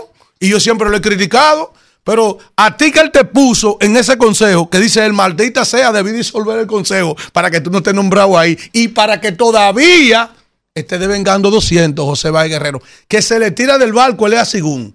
Si ganó Leonel, está con Leonel. Denme mi consejo. Ganó Danilo, ocho años en este. Ganó Luis, me volteé, porque él voltea su línea editorial y comunicacional. Ese José Báez Guerrero, que parece como un, español de esos que iban antes a las cortes, que eran, que eran jueces así, que tenían unos mollos guindando, como en donde chicas de Silva con vuestra merced. Toda esa vaina, porque este es un país de bandidos, de tránsfuga. Yo he dicho que aquí hay tránsfuga. Oigan, ¿dónde? En la iglesia católica hay tránsfuga. En la iglesia evangélica hay tránsfuga. Sí. En la policía hay tránsfuga. En, lo, en el poder judicial hay tránsfuga. En el, en el poder, eh, en, el, en el ministerio público hay tránsfuga. En el empresario hay tránsfuga. Aquí hay tránsfuga en todos los lugares. Y en los, en los sindicatos, en la política, en todas partes hay tránsfuga. Y en la comunicación también hay tránsfuga. Ese José Báez es un tránsfuga. Yo sé lo que estoy diciendo. Ese sí es un tránsfuga. Que ustedes lo ven que le dan una columna en un periódico a plumas alquiladas. Que no tienen autodeterminación propia. Alquilan los cerebros. eh, los cerebros esa gente. Miren. eh, qué incómoda la tiene el hijo del doctorcito. El hijo del doctor Natra. El doctorcito. Porque desbloquearon el teléfono y allí parió la, parió la puerca. Y, y sí, señor. Parió la puerca y torció el rabo. Porque se encontraron. eh, se encontraron evidencias de esta persona, hasta fotografía, con personas afectadas en el atraco que dio, la, que dio por muerte, lamentablemente, a Joshua Omar Fernández. Y dice aquí que fueron encontrados videos y fotos con arma de fuego tras desbloquear su celular. Al parecer eso no, sí, eso, parece que eso está tomando un color ahí no, no muy apropiado. Es lamentable, pero al parecer no, no la llevará consigo fácil. Eh, yo quiero decirle eh, un tema que yo me alegro de que el Senado de la República por lo menos haya aceptado en su papel de fiscalización, en su papel de representación y de legislación, pero en este momento de fiscalización, eh, que se haya decidido por esa moción del senador que nos llamó ahorita, eh, Aris Iván Lorenzo, llamar ahí al señor canciller Roberto Álvarez, pero mucho mejor esa primera pregunta que hizo, que, que quiere Elvin que le haga. Porque es lamentable cómo en medio de esta crisis eh, la, la falta de confianza que tiene la sociedad dominicana en este gobierno que encabeza el presidente Abinader es precisamente porque los actores que representan las políticas públicas de migración y diplomacia se sindican todos yo no sé cuál de ellos no se sindica ser pro haitiano. ¿Entiendes? Entonces, esas son de las cosas que le han restado credibilidad en este conflicto a las políticas del gobierno y que han dejado sin palabra al presidente de la República. Porque, por cierto, presidente, usted ha decidido últimamente, por ejemplo, ir todos los lunes al Palacio de la Policía, a hablar ahí en la semanal en la tarde, pero chequen las preguntas que le hacen al presidente de la República. En un 95% el presidente se le manda corriendo a la respuesta. Él no le da respuesta a nadie sobre lo que se le pregunta. Hagan ese ejercicio. Y hagan también, si quieren, una, un análisis de datos de los medios de comunicación que no son interesados, es decir, agencias de noticias, para que vean qué escribe la gente cada vez que se postea una de esas, de, de esas, de esos temas sobre su respuesta. Colombia le pregunta una cosa y él se va por el otro lado. Eh, le pregunta a otro periodista una cosa y el hombre se va para el otro lado. Va donde María Cela y el hombre se va para otro lado. Tiene serio problema en, dar el frente a las preguntas que le hacen y él se sigue exponiendo cada día más. Yo no sé quién le recomendó a él que hable en la mañana un lunes y que hable en la tarde también en la semanal. Una cosa increíble. Entonces, cuando eh, manda yo el santo a hablar, escribe un carajo en una red social, se mandó el hombre. Se mandó el hombre porque es que él no tiene respuestas.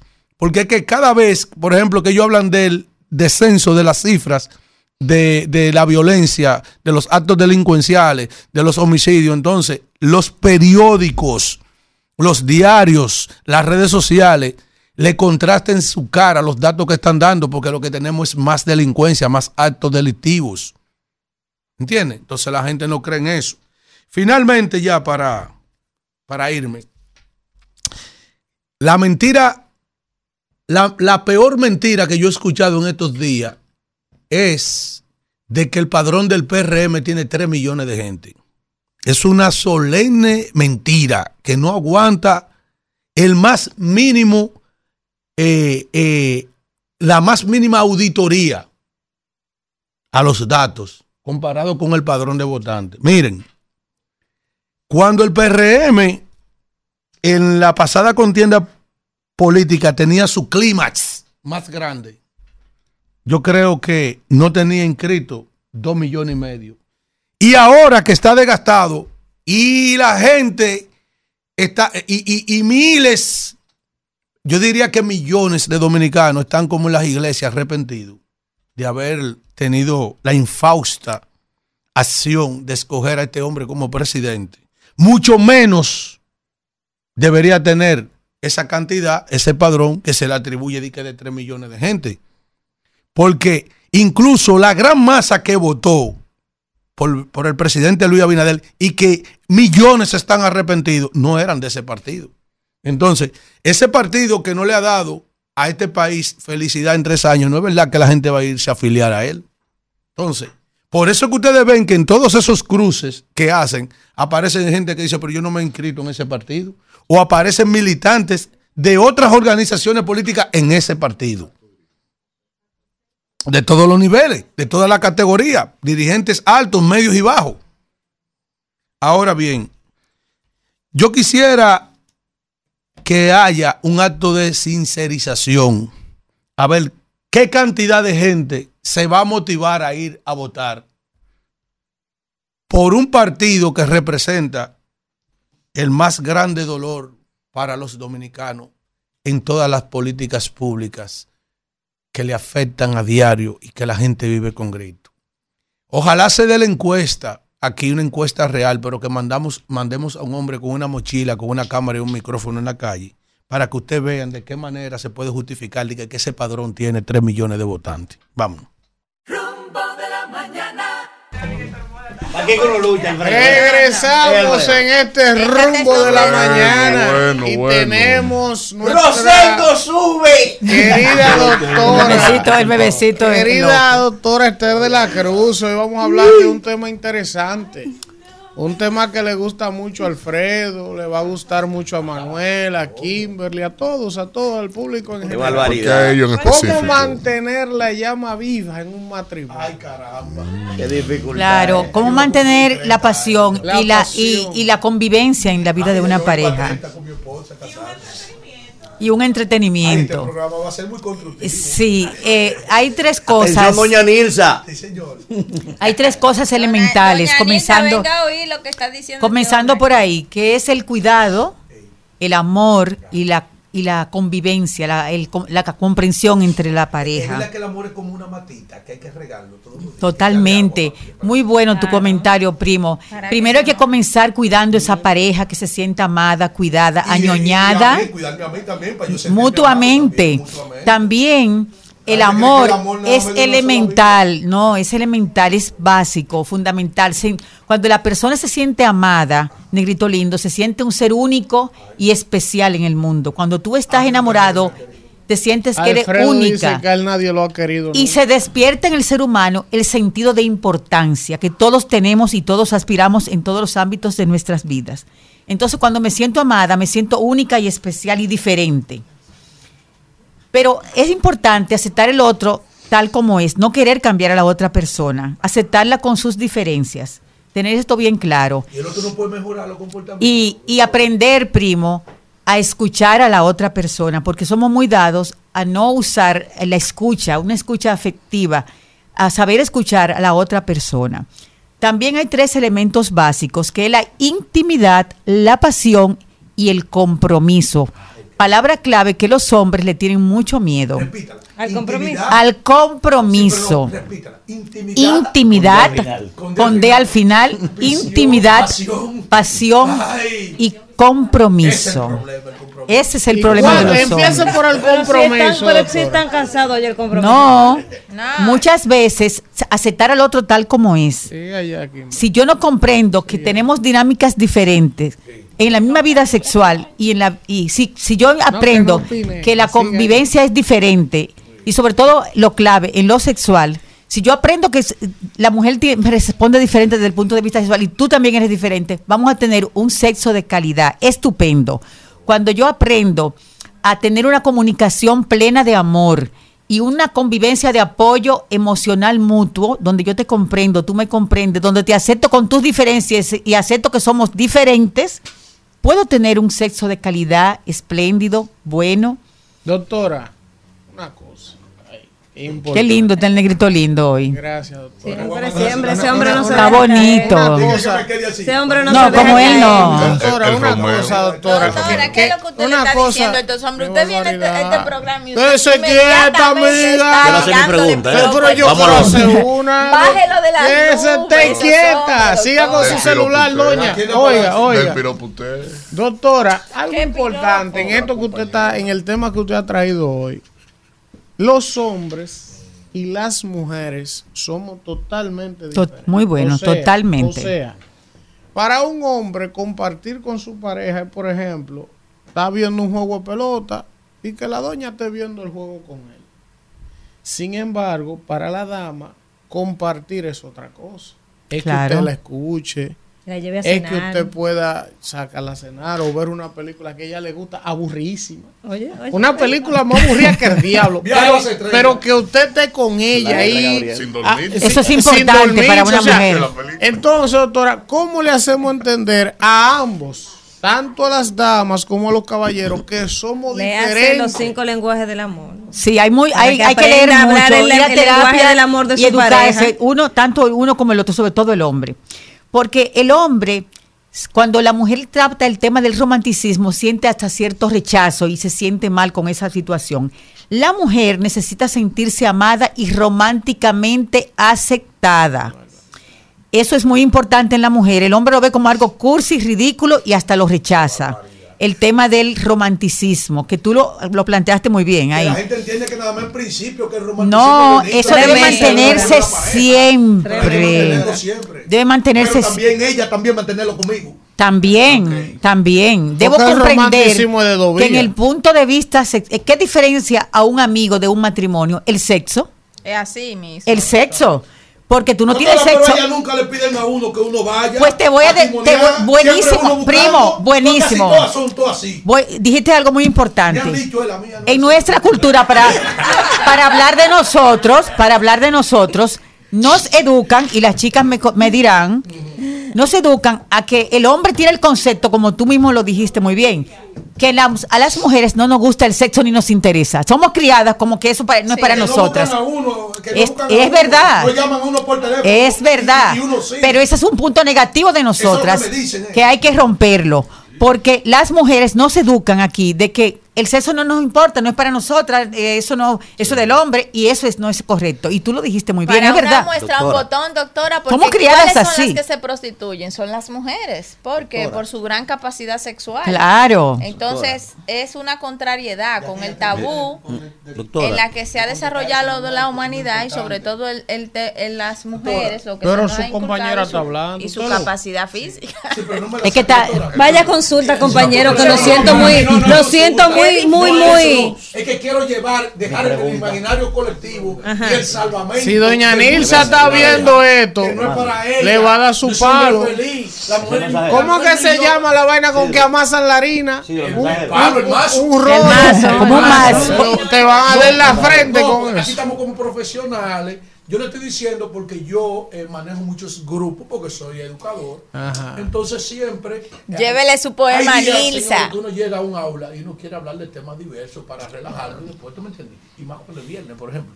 Pero un grito generalizado que lo sabe ella es que la mujer no busca al hombre. El hombre que siempre tiene que estar tenaciando a la mujer, buscando a la mujer. el sexo tradicional pasó de moda ya. Ya pasó de Ya moda pasó, eso, lo quitaron, Eso como lo dicen quitaron. los tigres, eso lo quitaron. El sexo tradicional. Actualízate, Antes, primo, antes el, el hombre, la mujer rechazaba el sexo y tenía relación sexual para complacer al hombre, por él, no usted por busca, ella. Usted, usted busca al hombre, usted. No, cuando usted claro que quiere. sí, ya cambiaron los él tiempos. desea me pita o Claro, yo me pita. claro que sí. Ahora, déjame decirte, bebecito, espérate, va a terminar con él.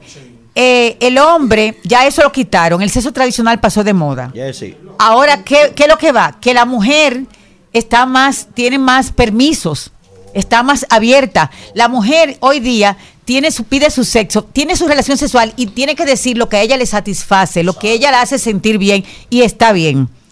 Antes el hombre, para mantener la llama de la pasión, buscaba relaciones fuera, en aventuras. Exacto, pero ya eso lo quitaron. Ya la mujer, y la mujer se quedaba en la casa, en la unión familiar y para con- mantener la dinámica de la familia. Ya no es así. no. Ya no es así. Las mujeres tienen otro concepto ahora. Que te quede claro, primo. ¿Cuál es el concepto? Ah, bueno, Manuel. Doctora, escuche esto. Usted O el divorcio. Usted mencionó una palabrita ahí. La pensión. entre, entre todos esos de todos esos conceptos usted mencionó la palabra sexo ahí verdad Alfredo yo escuché mal Sí, no, sexo. Ok. el sexo es una parte fundamental de las relaciones de pareja verdad Totalmente. escuche esto entonces doctora la señora esa es la mujer más cariñosa de la bolita del mundo la señora es una señora atenta desde que usted llega a esa casa Ay, una chancleta para que usted se quite los zapatos Un masajito. una cosita, cómo te fue hoy. Eh, eh, de una vez te va y te busca un juguito, una cosa. ¿cómo, dime cómo está la cosa. La mujer es comprensiva, tú compartes con ella, o sea, se preocupa por tus temas, es una mujer de, de, de proyectos, de metas. ¿Cómo pasaste la tarde, O sea, la mañana? no, no, no, no. Eh, la- tienen temas en comunes, ¿verdad? Hablan de... La mujer es una cosa perfecta. Ah, pero hay un tema que usted lo mencionó ahora mismo ahí. Juancito me lo guindo. El hombre es un tipo intenso. ¿eh? El hombre quiere amarrarla. ¿Quiere qué? Amarrarla. La quiere dejar caminando coja. El hombre le quiere cuidar al niño pequeño. ¿eh? ¿Qué es eso, Manuel? El, chiqui- el chiquito. Pero la verdad. La- ajá. Vete a la literatura. El hombre es, el hombre es mucho más fogoso, le gusta, le gusta eh, romper la monotonía, la cosa. Eh, Pero la mujer no quiere saber nada de eso. La mujer es más tradicional, más tranquila. Ella te quiere cuidar al chiquito también. Espérate, espérate, espérate. Ella, ella es más tradicional. Lo Lo de ella, el sexo para ella. Lo es muy- que va viene. Espérate, lo voy a poner al revés, las dos cosas. Para ella el, el sexo es mucho más romántico, más cosas, más tranquilo, pero el hombre no, no. Y el caso al revés también, doctora, para, para que no, ¿verdad? No discriminar. El hombre es perfecto. No, espérese, Revisa esa hay que- hay que pregunta, que tenemos cinco minutos. Espérese, el hombre es perfecto, el hombre es el hombre. Ah, pero la mujer, la Danira dice, no, espérate, yo quiero que tú me brinques, que yo quiero que tú me, me tires la tercera cuerda, como, como ya venía no tiraba la gente, ¿verdad? Y el hombre, no, mira, el hombre es un bobolón, para, ponerlo claro. Un bobolón. ¿Eh? Bobolón, un chapeable, de lejos se le ve. Sí, sí, un ventú. Doctora, ¿cómo se mantiene la pasión entonces en una relación así donde el sexo es lo primordial? eh, Mira, no muy bueno, Es fundamental, pero hay química en todo lo otro. Sí, sí, pero... Pero se está quedando cojo el Eh, asunto. estamos viviendo. El hombre en- quiere hacer la estamos cruceta, la mujer no viviendo quiere. En momentos donde la dinámica del sexo cambió, como lo dije, Vamos ya el sexo tradicional cambió. El cambio también llegó ahí. El cambio también llegó ahí. barbaridad. Porque ya la mujer tiene dañarlo. permisos y puedes poner lo que ella quiere y sabes que la comunicación hay que hablar Claro. porque y comprender al otro aunque no sea igual que tú. Y cuando uno comprende la diferencia del otro, las cosas puede puede haber un, sexo de calidad excelente. Porque yo te entiendo, eso pasa. Hay mujeres De que, de que para cuidar el niño chiquito, de No. que hay que esperar un día especial. ¿Por quién ha dicho eso? No, Me eh. puso un óvulo, le dicen a uno. ¿Por, por qué óvulo? Eso de- no, ya óvulo de eso, ya eso no es así en estos ¿Eh? momentos. Ya la mujer dice lo que quiere, cómo lo quiere, y, ta- y están los dos en derecho de hablar. Y déjame decirte algo, cuando en una relación de pareja, la mujer es segura de sí misma, dice lo que quiere, lo pide, y el hombre la ve tan, tan abierta, tan entregada, que el hombre se siente angustia, en cierto modo, por tener miedo a no poder satisfacer las necesidades de esa mujer. Sí. Y muchas veces el hombre se tranca porque la ve tan segura y tan... De, ¿Qué es la recomendable en el caso de la mujer para tener un buen sexo con ese, darle a, a que ese hombre tenga un buen sexo con ella? Guiarla, que ella le pida que lo guíe y lo acompañe en el proceso. Eh, Meterse, eh, como quien dice, por abajo, porque el hombre eso lo angustia. Cuando ve una mujer muy segura, Sí, el sí, hombre sí. tiene. Claro. que se extrañan, Que- entonces el hombre. Mira un plumú aquí, Para tener mira un plumú aquí al lado mío, un pollo gringo, mira un plumú. Ella- chica, ella- no se extraña. Usted puede ser la mujer más segura del mundo. Y tira. Sí, Sa- para que- Saludo al señor García. Debe- terrible, doctora. La Pero vamos a escuchar, vamos a Un plumú, escuchar. doctora, eso es un plumú. Yo soy hombre que me retiré, tengo 47 años. Eso no hay forma. Doctora, ahí mismo en la ¿Y qué es lo que usted está no Pero, pero vayan los dos a terapia. con él. Espérese, Corintio. ahora. Me, encanta, Corintio. me encanta el primo. Ahora me, Primera de Corintios. Ese es un político. Capítulo 7. ¿Qué dice? ¿Qué 7, dice Corintios? La mujer no tiene autoridad sobre su cuerpo, Ay. sino el marido. Y así mismo el marido no tiene autoridad sobre su propio cuerpo, sino la mujer. bueno, El hombre va de robo ahí. Apoyo el hombre mutuo. siempre quiere matar. Y entonces ¿Qué la sé? mujer no quiere cumplir con lo que establece la palabra. La Biblia. Es la Biblia que dice cada vez que lo Primo. hay que darle. Primo. Que Alfredo dice me puso un óvulo. oiga, doctora, dice me puso un óvulo. Deje que me envenene, que yo no soy familia suya. Deje que me envenene. Oiga lo que dice esa palabra. Pero la verdad. Cuando la mujer no se ciñe a esa palabra de Cristo, se abren las puertas para que el demonio entre a su casa. Primo, todo Porque está en la Biblia. La ay, mujer ay, tiene que estar dispuesta a no, Son las 10 de la mañana. Es la Biblia que lo dice. A la calle. Es la Biblia. que lo dice. Es la Biblia que lo dice. Primo. A- Alfredo. Primo. Va a a a a pero, Dios en pero y viceversa, Alfredo. Primo, el sexo. regularmente Primo. no es el hombre que, permite que Pero el Corintio, no, dice nada. El Corintio que lo está diciendo. Mata en No, contra de la palabra, que no interpreten la Biblia a su, a su parecer. ¿Cómo es, doctora? Eso es como daticio. Lo que usted Oye. Adelante, doctora. adelante. Oigan otra cosa, Yo el opino, sexo, Alfredo, chavo, es más que placer. Es más que placer. El sexo es también lo que para otros es como el bebecito que busca otro, nada más placer, para otro es, como diría Vitacho, mimar, sentirse mimado, acurrucado. La parte Pero las dos emocional. cosas no pueden existir, doctora, El toque, la caricia, el roce, esa es otra parte emocional que también lleva el acto Pero sexual. las dos cosas juntas, doctora, ¿por qué no? Sí, lo que pasa, bebecito, que la mu- el hombre llega al afecto a través del sexo. Para el hombre conectarse con la- el amor, tiene que ser co- por el sexo. So- La víctimas de mujer afecto. llega al, al sexo a través del afecto. El trato, el Exacto. oído, La- para la mujer amar, tiene que sen- llegar al sexo, tiene que sentirse amada. Claro.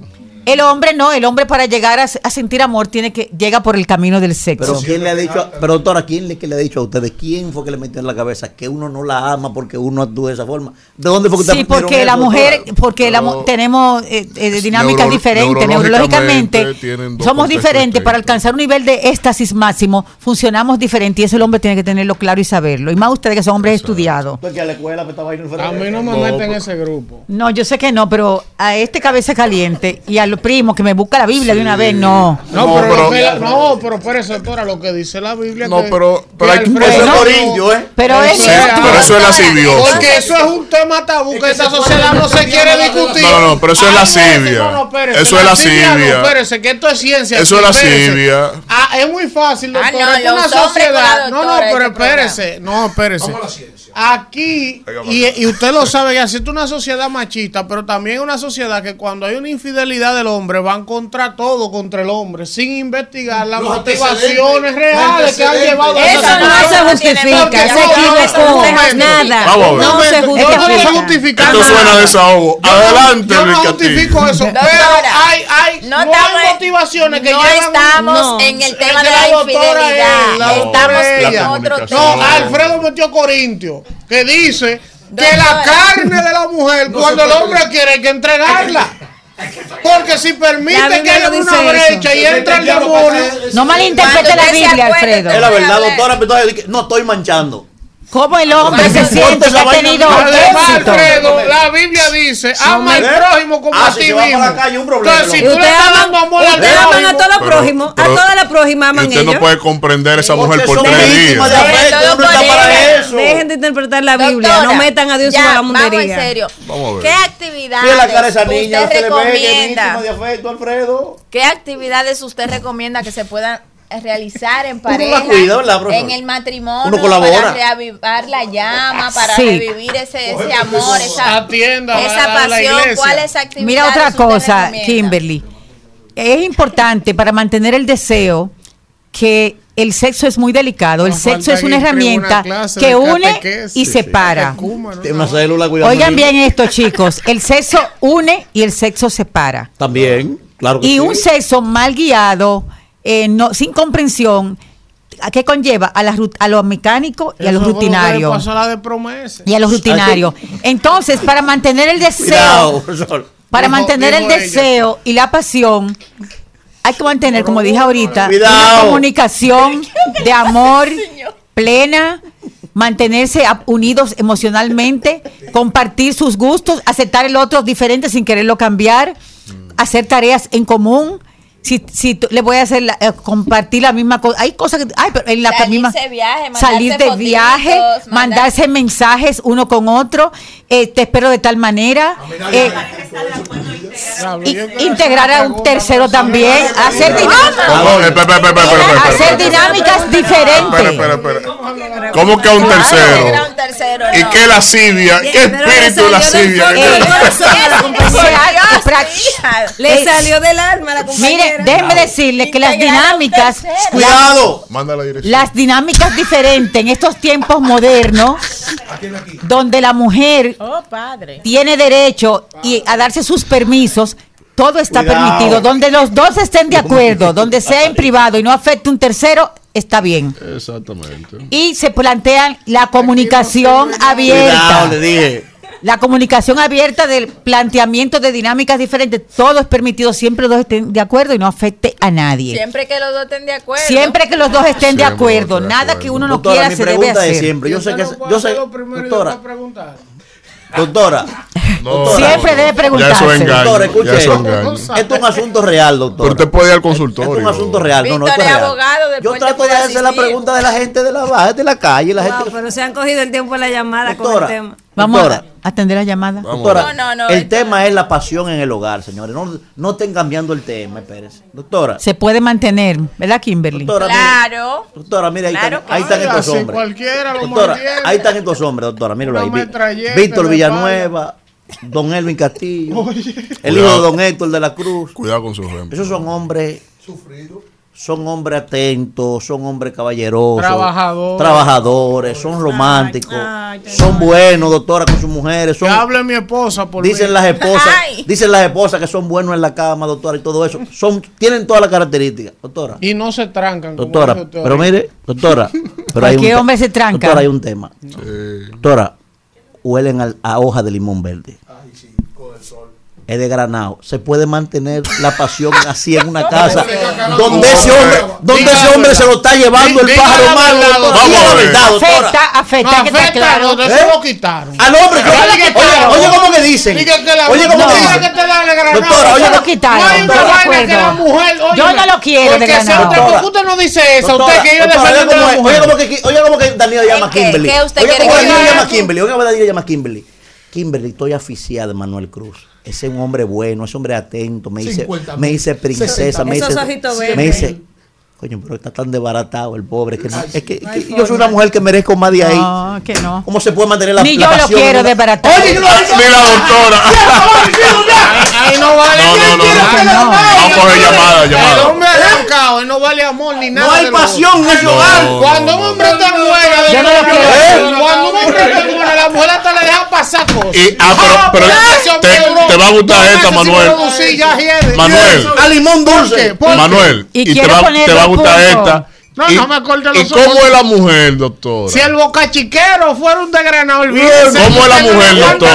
Puede ser quien sea. ¿Y sé? hablar. Se vaya para Boca Chica, joder, para allá. Vamos que desgranado. tacho. Vamos tacho. hombre. Y la mujer. Pero el hombre sí puede mantener la edad. Vamos a escuchar a mi No, tacho. eso depende. Y si la mujer en una coyuntura tiene que mantener el Eso es hombre. así. A mí nunca ningún hombre más allá de mi padre me ha mantenido. No, importa. Pero usted no anda con desgranado? complemento. No, no Ah, pero si a mí no me mantiene, yo no puedo mantener a nadie. O sea, todo en la vida es un complemento. Ahora, si hay una, una situación de enfermedad, quiero- de salud, Pero no hable hay de tu una caso. solidaridad. Habla de la regularidad de la mujer. Para dar apertura. el hombre Ajá. dispuesto todo el tiempo, como dice el amigo mío, que a él no le gusta a Donny. ¿Por qué de- cuando el hombre se saca la loto, se saca una vaina, de una vez piensa en su mujer y en ponerla bien? Cuando es la mujer que se saca la loto, Ah, no. Ya tú dice, pesas. no necesito un hombre en mi vida para Bueno, Ya tú pesas en la la vida.